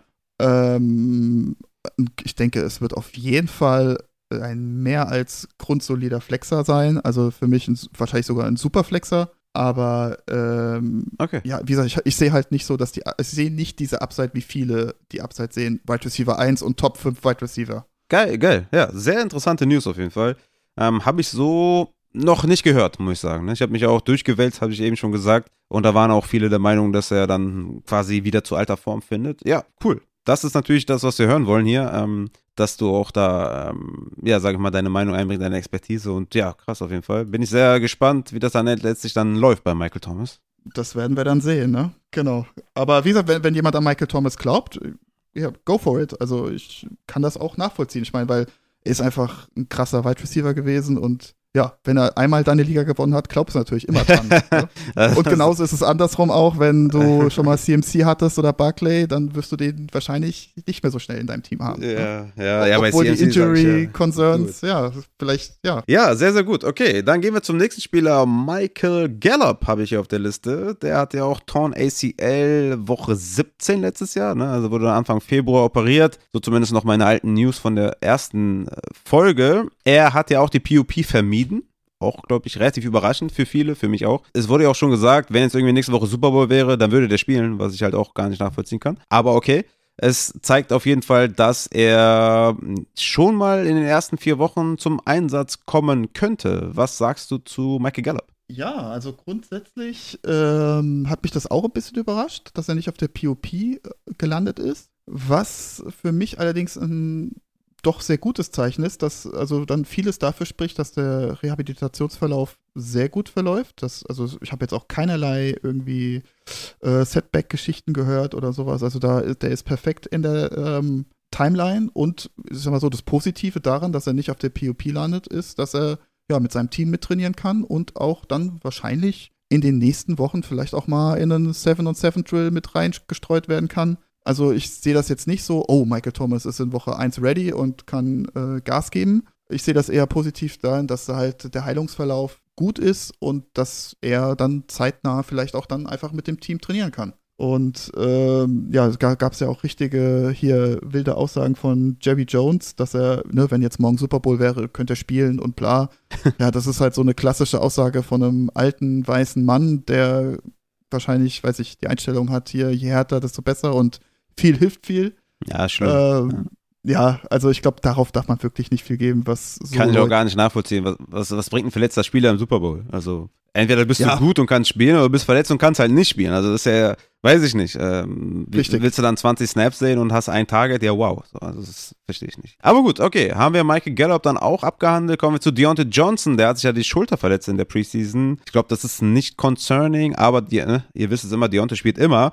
Was ist mit Deontay? Alles gut oder sagst du, da hm, muss man genau hingucken? Ja, also ähm, da habe ich mir auch nochmal den, den Unfallhergang angeschaut und äh, ja, Nicer Catch. Erstmal, du musst erstmal sagen, nicer Ja. Catch. brutaler Catch, wirklich, wie, man- wie, wie man es halt von ihm auch Äh, kennt. Wie man es ne? kennt. Richtig, sehr gut. Ist halt, ist, halt, ist halt ein Traum, ist auch ganz, ganz viel liegend bei mir mit dabei. Sehr gut. Und ähm, ja, im Endeffekt ist es was, äh, ein AC Joint Sprain, also im Endeffekt das äh, Schulter-Eckgelenk auf Deutsch, was da einfach ein bisschen geprellt ist. Er ist im Endeffekt mit dem linken Arm, äh, wollte er sich abstützen. In der rechten Seite hat er dann äh, den Ball in der Hand und ist dann ja mit seinem Körpergewicht plus noch ja halbes Körpergewicht vom Gegner draufgefallen. Äh, der Arm war dann im Endeffekt angewinkelt und ist dann auf seine Schulter gefallen ja, Schulter-Eckgelenk hat den Boden berührt und ist im Endeffekt eine klassische ähm, Schulter-Eckgelenk-Prellung. Äh, auch Michael Tomlin hat gesagt, äh, wenn es jetzt ein normales Regular-Season-Spiel gewesen wäre, wäre er auch wieder, wei- wieder reingekommen. Mhm. Also in der Regel Ja. ungefähr zehn Tage. Ja, also eigentlich Week One dürfte da eigentlich kein Problem sein. Beim Quarterback würde ich mir da eher Sorgen machen, wenn es jetzt der Wurfarm wäre. Okay, sehr, sehr gut. Also, Deontay könnt ihr draften. Dann kommen wir zu Kadarius Tony. Und du hast mir schon äh, geschrieben, dass es ein interessanter Case werden könnte. Kadarius Tony, einer meiner Sleeper, auf die hatte ich richtig Bock. Late Rounder, habe ihn auch in den Rankings hochgestuft. Da muss ich ihn wieder runterstufen, weil Knieverletzung ist limited, expected, äh, also unexpected to play, Woche 1. Was ist mit Kadarius Tony los? Ja, Kadarius Tony habe ich mich, glaube ich, wirklich, ich habe auch echt so, ich, du hast mir die Liste geschickt und ich dachte mir so, oh scheiße, Tony ist drauf. Und ich wusste ganz genau, oh, das wird, das wird lange, das, das auszuklabustern. Und äh, damit habe ich mich auch wirklich mit am meisten befasst und ich habe tatsächlich auch das meiste zu ihm geschrieben von allen Spielern. Da kommt sogar Michael Thomas nicht dran. Okay. Und ähm, ist ja auch jemand, also, der mir echt viel Kopfschmerzen bereitet hat äh, als als, ja, als Giants-Fan. Als, als Giants-Fan, Logo. Ja, äh, genau, genau. Deswegen, let's go. Also, ähm, wie gesagt, ich musste da ein bisschen genauer hingucken und erstmal ja das alles aufdröseln, was da überhaupt, also was da für Verletzungen da waren. Also man kann das eigentlich ganz gut unterteilen in, in, in äh, zwei äh, Abschnitte. Erster Abschnitt College, Mhm. zweimal eine Schulterverletzung. Wir wissen nicht genau, welche Schulterverletzung das war. Vielleicht gibt es ja unter euch irgendwie, weiß ich nicht, einen Gator-Fan oder so, der da mehr weiß. Also ich habe nichts rausfinden können tatsächlich zur äh, Schulterverletzung von 2017 und 2019. Ähm, ich vermute wahrscheinlich Ace, ja auch wieder äh, Schulter-Ex-Gelenk, äh, Prellung, wahrscheinlich auch mit, mit einer Bandverletzung, Crate 2 oder 3. Mhm. Ähm, ja, und dann kommen wir zu einem anderen Teil, der uns jetzt eigentlich mehr interessiert. Das ist der NFL-Teil und da ging es auf einmal los. Also wie gesagt, College-Saison, zwei Schultersaisons, sonst gar keine Verletzung. Mhm. So, und jetzt geht's los. 14. August 21, Hamstring Strain, Grade 2. Mhm. Komplette Trainingscamp, schon mal fast, also fast das komplette Trainingscamp verpasst. Zumindest mal drei Viertel. Äh, akuter Trainingsrückstand habe ich mir aufgeschrieben. So, dann, Saison geht los. Er hat auch am Anfang nicht so viel gespielt, weil angeschlagen Mhm. wurde dann auch langsam reingefüttert, hat dann äh, in der gesamten Saison, glaube ich, ein Bombenspiel gemacht. Ich glaube, da hat er über 22 Punkte gemacht. Ein Mhm. Spiel, wo er gut war, mit ungefähr 12 Punkten PPA. Und das Re der Rest war eigentlich alles eher ja, nicht relevant mit 5 Punkten oder so. Mhm. So. Und dann, wie gesagt, äh, nach dieser Hamstring-Verletzung Rückstand, Trainingsrückstand gehabt, wurde langsam reingefüttert. 10.10. High-Ankle-Verletzung, erstmal äh, dann durchgespielt und dann nochmal wegen der, eine Woche später wegen derselben Verletzung raus, ein Spiel ausgefallen danach. So, das war am 17.10. So, dann 22.11. Oberschenkelverletzung, vier Spiele raus. Dann 1.12. Bauchmuskelzerrung, drei Spiele raus. 19.12. wieder die Schulter, vielleicht eine alte Verletzung aufgetreten, aber das ist jetzt erstmal nicht so relevant. Ja, was machen wir damit? Und da habe ich mich halt gefragt, wie kann das eigentlich sein? Ja, also wie gesagt, im College topfit, gilt ja auch als äh, Freak-Athlet, also ist ja auch ein super schneller, flinker Spieler, wunderbar. Ja. Und ich habe da jetzt so meine Theorie, also da kann man sich ja, wie gesagt, es gibt viele Gründe, liegt es an der Genetik, wobei was ich nicht glaube, weil, wie gesagt, College, Highschool, man hat nichts gehört, keine Verletzung. Dann habe ich mir ja, äh, noch gedacht, zu viel Training, Mhm. dass es einfach auch einfach, ja, äh, nochmal ein anderes Level ist, College zu NFL. Mhm. Vielleicht war, hat, hat er sich nicht so Andere Intensität einfach. Ne? Ja, genau. Vielleicht hat er sich gedacht, ey, ich, ich, ich, ich krieg das schon irgendwie gewuppt und hat sich vielleicht nicht ganz so vorbereitet, aber ich will ihm jetzt nichts unterstellen oder sowas, keine Sorge. Aber ähm, wie gesagt, einfach ein anderes Trainingsniveau, eine andere Trainingsintensität. Falsches Training habe ich mir noch aufgeschrieben, weil die Giants ja auch in der letzten Saison viele Verletzungen hatten, auch gerade was so äh, ja, Weichteilgeschichten angeht. Ähm, Ernährung, aber ich glaube, das kann ich mir bei Profisportlern mittlerweile gar nicht mehr vorstellen. Oder andere Krankheiten, Stoffwechsel etc. pp. Aber wie gesagt, das sind jetzt alles nur Vermutungen. Aber Mhm. Mhm. wie gesagt, meine, ähm, Einschätzung. woran, meine Einschätzung, woran ich, ich wirklich glaube, ist, dass es einfach die Belastung ist und immer wieder zu früh reingekommen ist. Mhm. Mhm.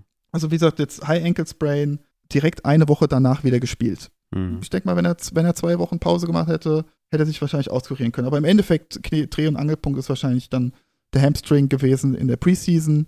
Und wie es halt so ist bei Rookies, ne? Die wollen sofort wieder spielen, die wollen sich beweisen, die wollen, Ja. ja.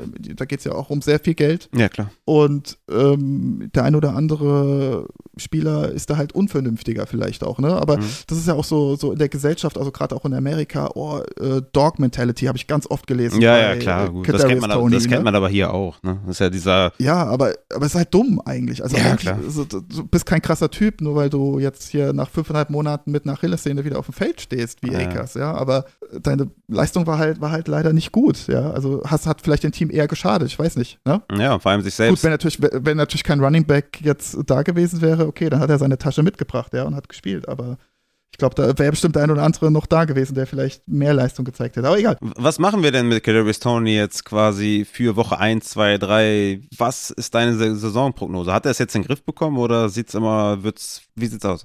Ja, und äh, ich hätte jetzt gesagt, wenn, wenn das jetzt alles gewesen wäre, hätte ich jetzt wirklich gesagt, okay, Tony, ja, das sah auch jetzt zum Beispiel im Joint Practice gegen die Jets sah das sehr, sehr gut aus. Da hat er ja auch Source Gardner richtig frisch gemacht, ein, zwei Mal. Ja. Das hat mir richtig gut gefallen. Aber ähm, ja, auch ein bisschen untergegangen, hatte ich jetzt auch gar nicht mehr so auf dem Schirm. Zweit, äh, Mitte Mai hat er auch eine kleine Knie-OP gehabt, auch äh, leichtes Clean-up, also hat äh, ja da Gelenkstücke entfernen lassen, die da frei rumgeschwommen sind, den Meniskus ein bisschen geklettet und ähm, ja, ich glaube, dass er nicht die Möglichkeit hatte, das ein bisschen aufzuarbeiten. Weißt du, Mhm. was ich meine?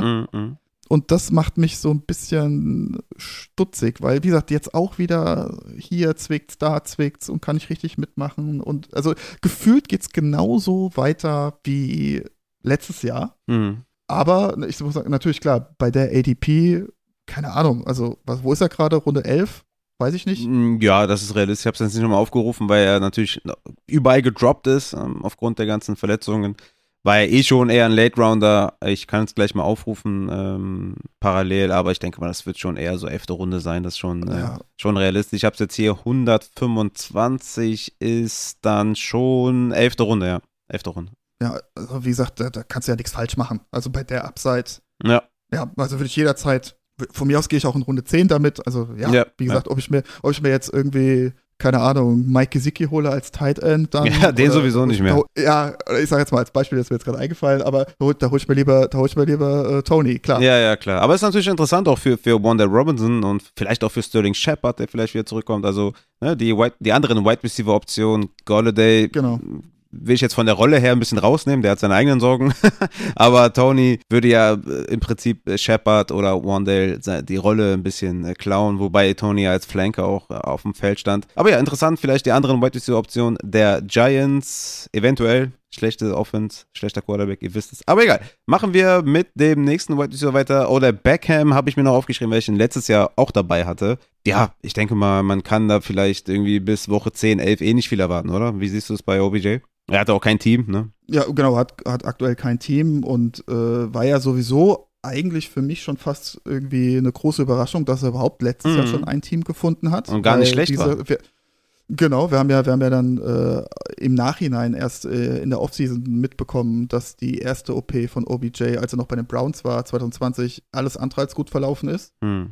und äh, da auch massive Probleme hatte und die Rams das sogar wussten, aber trotzdem das Risiko eingegangen sind, haben ihn verpflichtet und im Endeffekt hat sich ja ausgezahlt, hat den Ja. ja. wirklich dann im Endeffekt auch den Ring geholt, muss man ja sagen. Ja, ich glaube, da ist er relativ früh rausgegangen, ne? Ähm, hat sich, glaube Ja, ich, genau, aber- vor der Halbzeit, glaube ich, noch verletzt. Aber dahin gebracht. Also hat er auf jeden Fall in, Genau. seinen, in seinen Spielen auf jeden Fall geliefert. So viel kann man auf jeden Fall sagen. Ja. Genau, also ja, also ehrlich gesagt, ähm, 22.11. wären die besagten neun Monate rum. Ich meine, wo sind wir da? Da sind wir halt jetzt schon, ne? Da sind wir wirklich schon Woche 10, 11, 12, ne? Ja, das, dann. das war so das Projectete, was ich so rausgefunden habe. Ja. Genau, das ist dann, genau. glaub ich, also das, Eher weniger fancy relevant. Weil ich muss wirklich sagen, ich habe sehr oft gesehen in den Roster-Evaluations, die mir die Leute geschickt haben, die haben OBJ gedraftet, ne? Auch schon vielleicht vorletzte Runde, drittletzte Runde, wo ich mir dann auch gefragt habe, okay, also ne, man kann ihn auf IR packen, glaube ich, muss mal kurz gucken, sein, sein, nee, der ist questionable. So, du kannst ihn nicht mal auf IR packen, also du hast ihn im Roster. Ja, weil er halt kein Team hat, denke ich mal, ist er einfach auf Q. Ja, verstehe ich nicht. Also den Draften vielleicht mal vom Waiver holen, da Woche 7, 8 oder so, okay. Aber Draften, glaube ich, macht wenig Sinn, ne? Gerade auch ohne Team und so weiter. Also, ja, also es ist halt, ich sag mal so, wenn dein Kader das hergibt, okay, ja, aber dann. ja, hoffentlich nicht. Ja, das wäre halt ärgerlich, wenn du ihn, wenn du ihn, äh, wenn du ihn draftest und du hast dann in deinem Team Verletzungspech und ähm, Ja. ja. musst ihn dann vielleicht dann irgendwann droppen, sozusagen, weil du irgendwie Ersatz brauchst, ne? Dann lieber direkt von vornherein jemand Gesünderes, der Upset hat, als jemanden, Richtig, ja. der, der da irgendwie die Bank verbaut, ja. Ja, ist halt dann immer so die Frage, wann schlage ich dann auf den Waiver zu, ne? Weil irgendwann vielleicht kommt ein anderer äh, ja, Ligakollege dann eine Woche früher drauf auf den Trichter und schnappt ihn dir dann weg. Ja, im, im, im Also- Zweifel würde ich halt noch mal eine Woche länger warten, als eine Woche früher zuschlagen, ehrlich gesagt. Also wenn er jetzt irgendwie, keine Ahnung, Woche 8 äh, joint er den Bild, ja, sagen wir einfach mal, oder Woche 7, Ja. 6, keine Ahnung, dann würde ich immer noch trotzdem ein, zwei Wochen später abwarten, als jetzt irgendwie den zu früh zu holen, weil du weißt nicht, wie kommt er zurück, wie wird er eingesetzt und äh, ja, das ist ja halt schon wieder ein Kreuzbandriss, ne? Also er hat ja viele Ja. Verletzungen hinter sich, also da muss man erstmal auch abwarten, wie gut er zurückkommt, ne? Und, und auch da äh, die, die Soft-Tissue-Probleme, also die Weichteilverletzungen, Wade, Hamstring etc. sind halt nach wie vor da. Ne? Und Mhm. OBJ ist halt dann auch, äh, dann auch 30 mittlerweile. Ja, ich, ich würde auch sagen, der ist schon auch ein injury-prone Player, ne? Ja, also wenn du zweimal hintereinander ein ACL hast, kann man das, glaube ich, schon so bezeichnen. Kann ich bin da ja so sehr vorsichtig. Ich bin Ja. da sehr vorsichtig mit dem Ausdruck. Es gibt auch nur ganz, ganz wenige Spieler, wo ich sage, jupp, das ist ein Spieler, den würde ich niemals holen. Gibt es Ja. tatsächlich auch einen in der ersten Runde. Okay, wer ist das? Also C-Mac. Den würde ich, nee, Achso. Äh, Devin Cook tatsächlich. Devin Cook, ja gut, okay, bei ihm ist es so, er hat noch nie 16 Spiele gemacht. Äh, Aber er ist halt schon jemand, der dir dann 13, 14 Spiele, ja, Running Back Top 5 Niveau bringt. Ne? Da muss natürlich Kadermanagement ein bisschen vorsorgen, aber grundsätzlich würdest du den nicht draften, ne? Nee, nee, also bei der vierten Schulterluxation hört es bei mir halt dann auf, ne? Ja. Also jetzt, jetzt, äh, gut, die ersten zwei waren noch im, äh, im College, aber äh, so wie ich das rausgefunden habe, zum Beispiel, äh, hat er seine linke Schulter, die jetzt zuletzt äh, ausgekugelt war, nicht operieren lassen. Und da haben wir halt wirklich eine äh, Re-Injury-Rate von über 50, 55 Prozent pro Hm. Spiel. Also das ist wirklich 50-50, ob das Ding rausspringt oder nicht. Und Schulterverletzungen sind tatsächlich äh, mit die häufigsten Verletzungen bei Running Backs äh, nach Knie und Fuß. Ne? Mhm. Ja, klar, fair, fairer Punkt auf jeden Fall, hat noch nie eine ganze Saison durchgespielt, wie gesagt. Aber in den letzten drei Jahren Points per Game, Running Back 2, Running Back 2 und Running Back 9 mit nur sechs Touchdowns.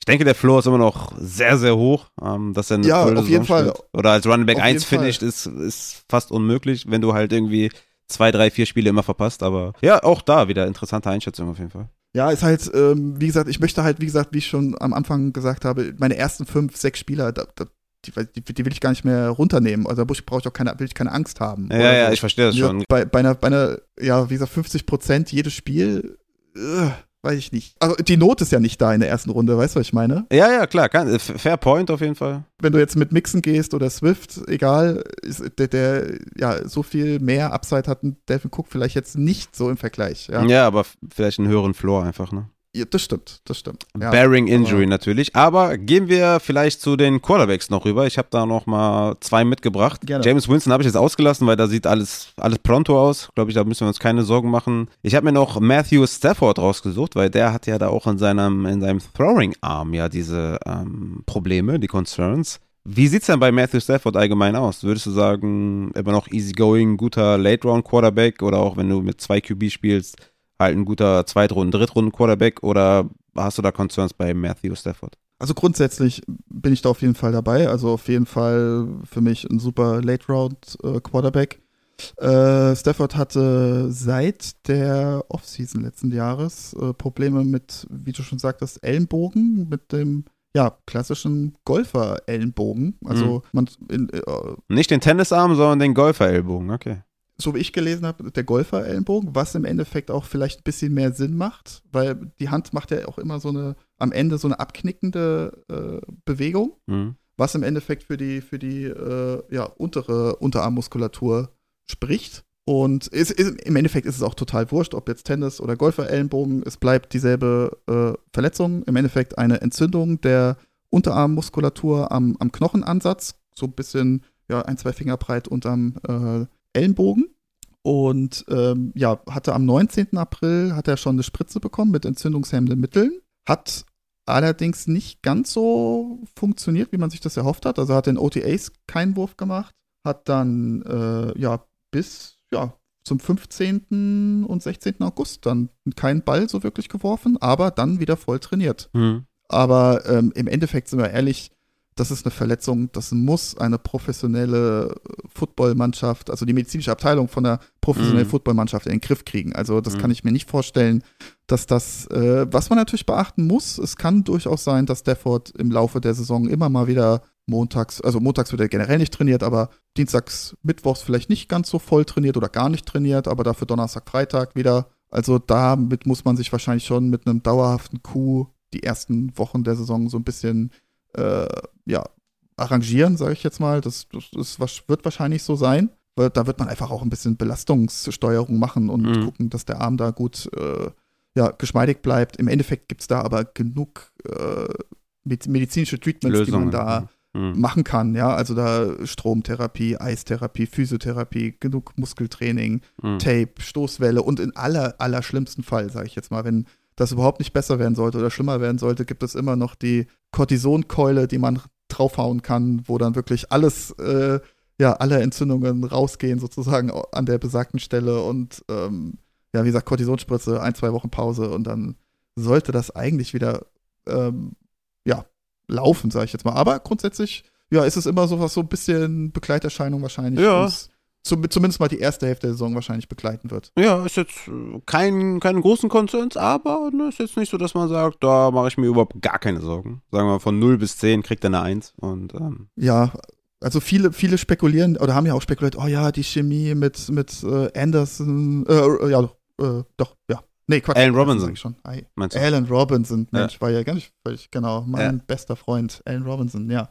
Äh, ja, die Chemie, die Chemie, ob das so funktioniert, aber sind wir mal ehrlich, also Stafford hat ja auch schon Detroit, äh, Golladay super bedient und äh, ja, das ist ja das, was Jay, ähm, Justin Fields nicht so konnte, Ja. im Endeffekt, äh, da in diese Bälle, äh, ja, diese Bälle zu werfen, diese 50-50-Bälle und ich glaube, das macht Stafford ja. super. Und ich glaube, da brauchst du auch nicht keine große Abstimmung oder Nee. Chemie. Also da mache ich mir jetzt wenig Sorgen um, äh, ja, um Robinson. Ein guter, guter Quarterback und guter Wide Receiver, das passt in der Ja. Regel. Drafted Allen Robinson. Kommen wir zum nächsten Quarterback oder zum letzten Spieler eigentlich hier auch heute. Zu dieser wunderbaren Injury Report Folge. Zach Wilson. Was ist mit dem? Also, äh, es wurde ja auch schon verlautet, dass Joe Flacco Woche 1 startet. Hab den auch schon in äh, mehreren Superflex-Ligen mir geholt. Ich meine, Woche 1, glaube ich, heftig, glaube ich, gegen Baltimore, weiß ich gar nicht mehr genau. Da werde ich ihn jetzt nicht starten. Aber Zach Wilson, paar Spiele wird er verpassen. Wie sieht's aus? Ja, also ähm, hatte sich ja jetzt im Preseason-Game den Innenmeniskus gerissen. und, Non-Contact, äh, ne? Genau, Uncontact und da komme ich später noch zu, aber äh, ja, noch ein Bone Bruise hinterher.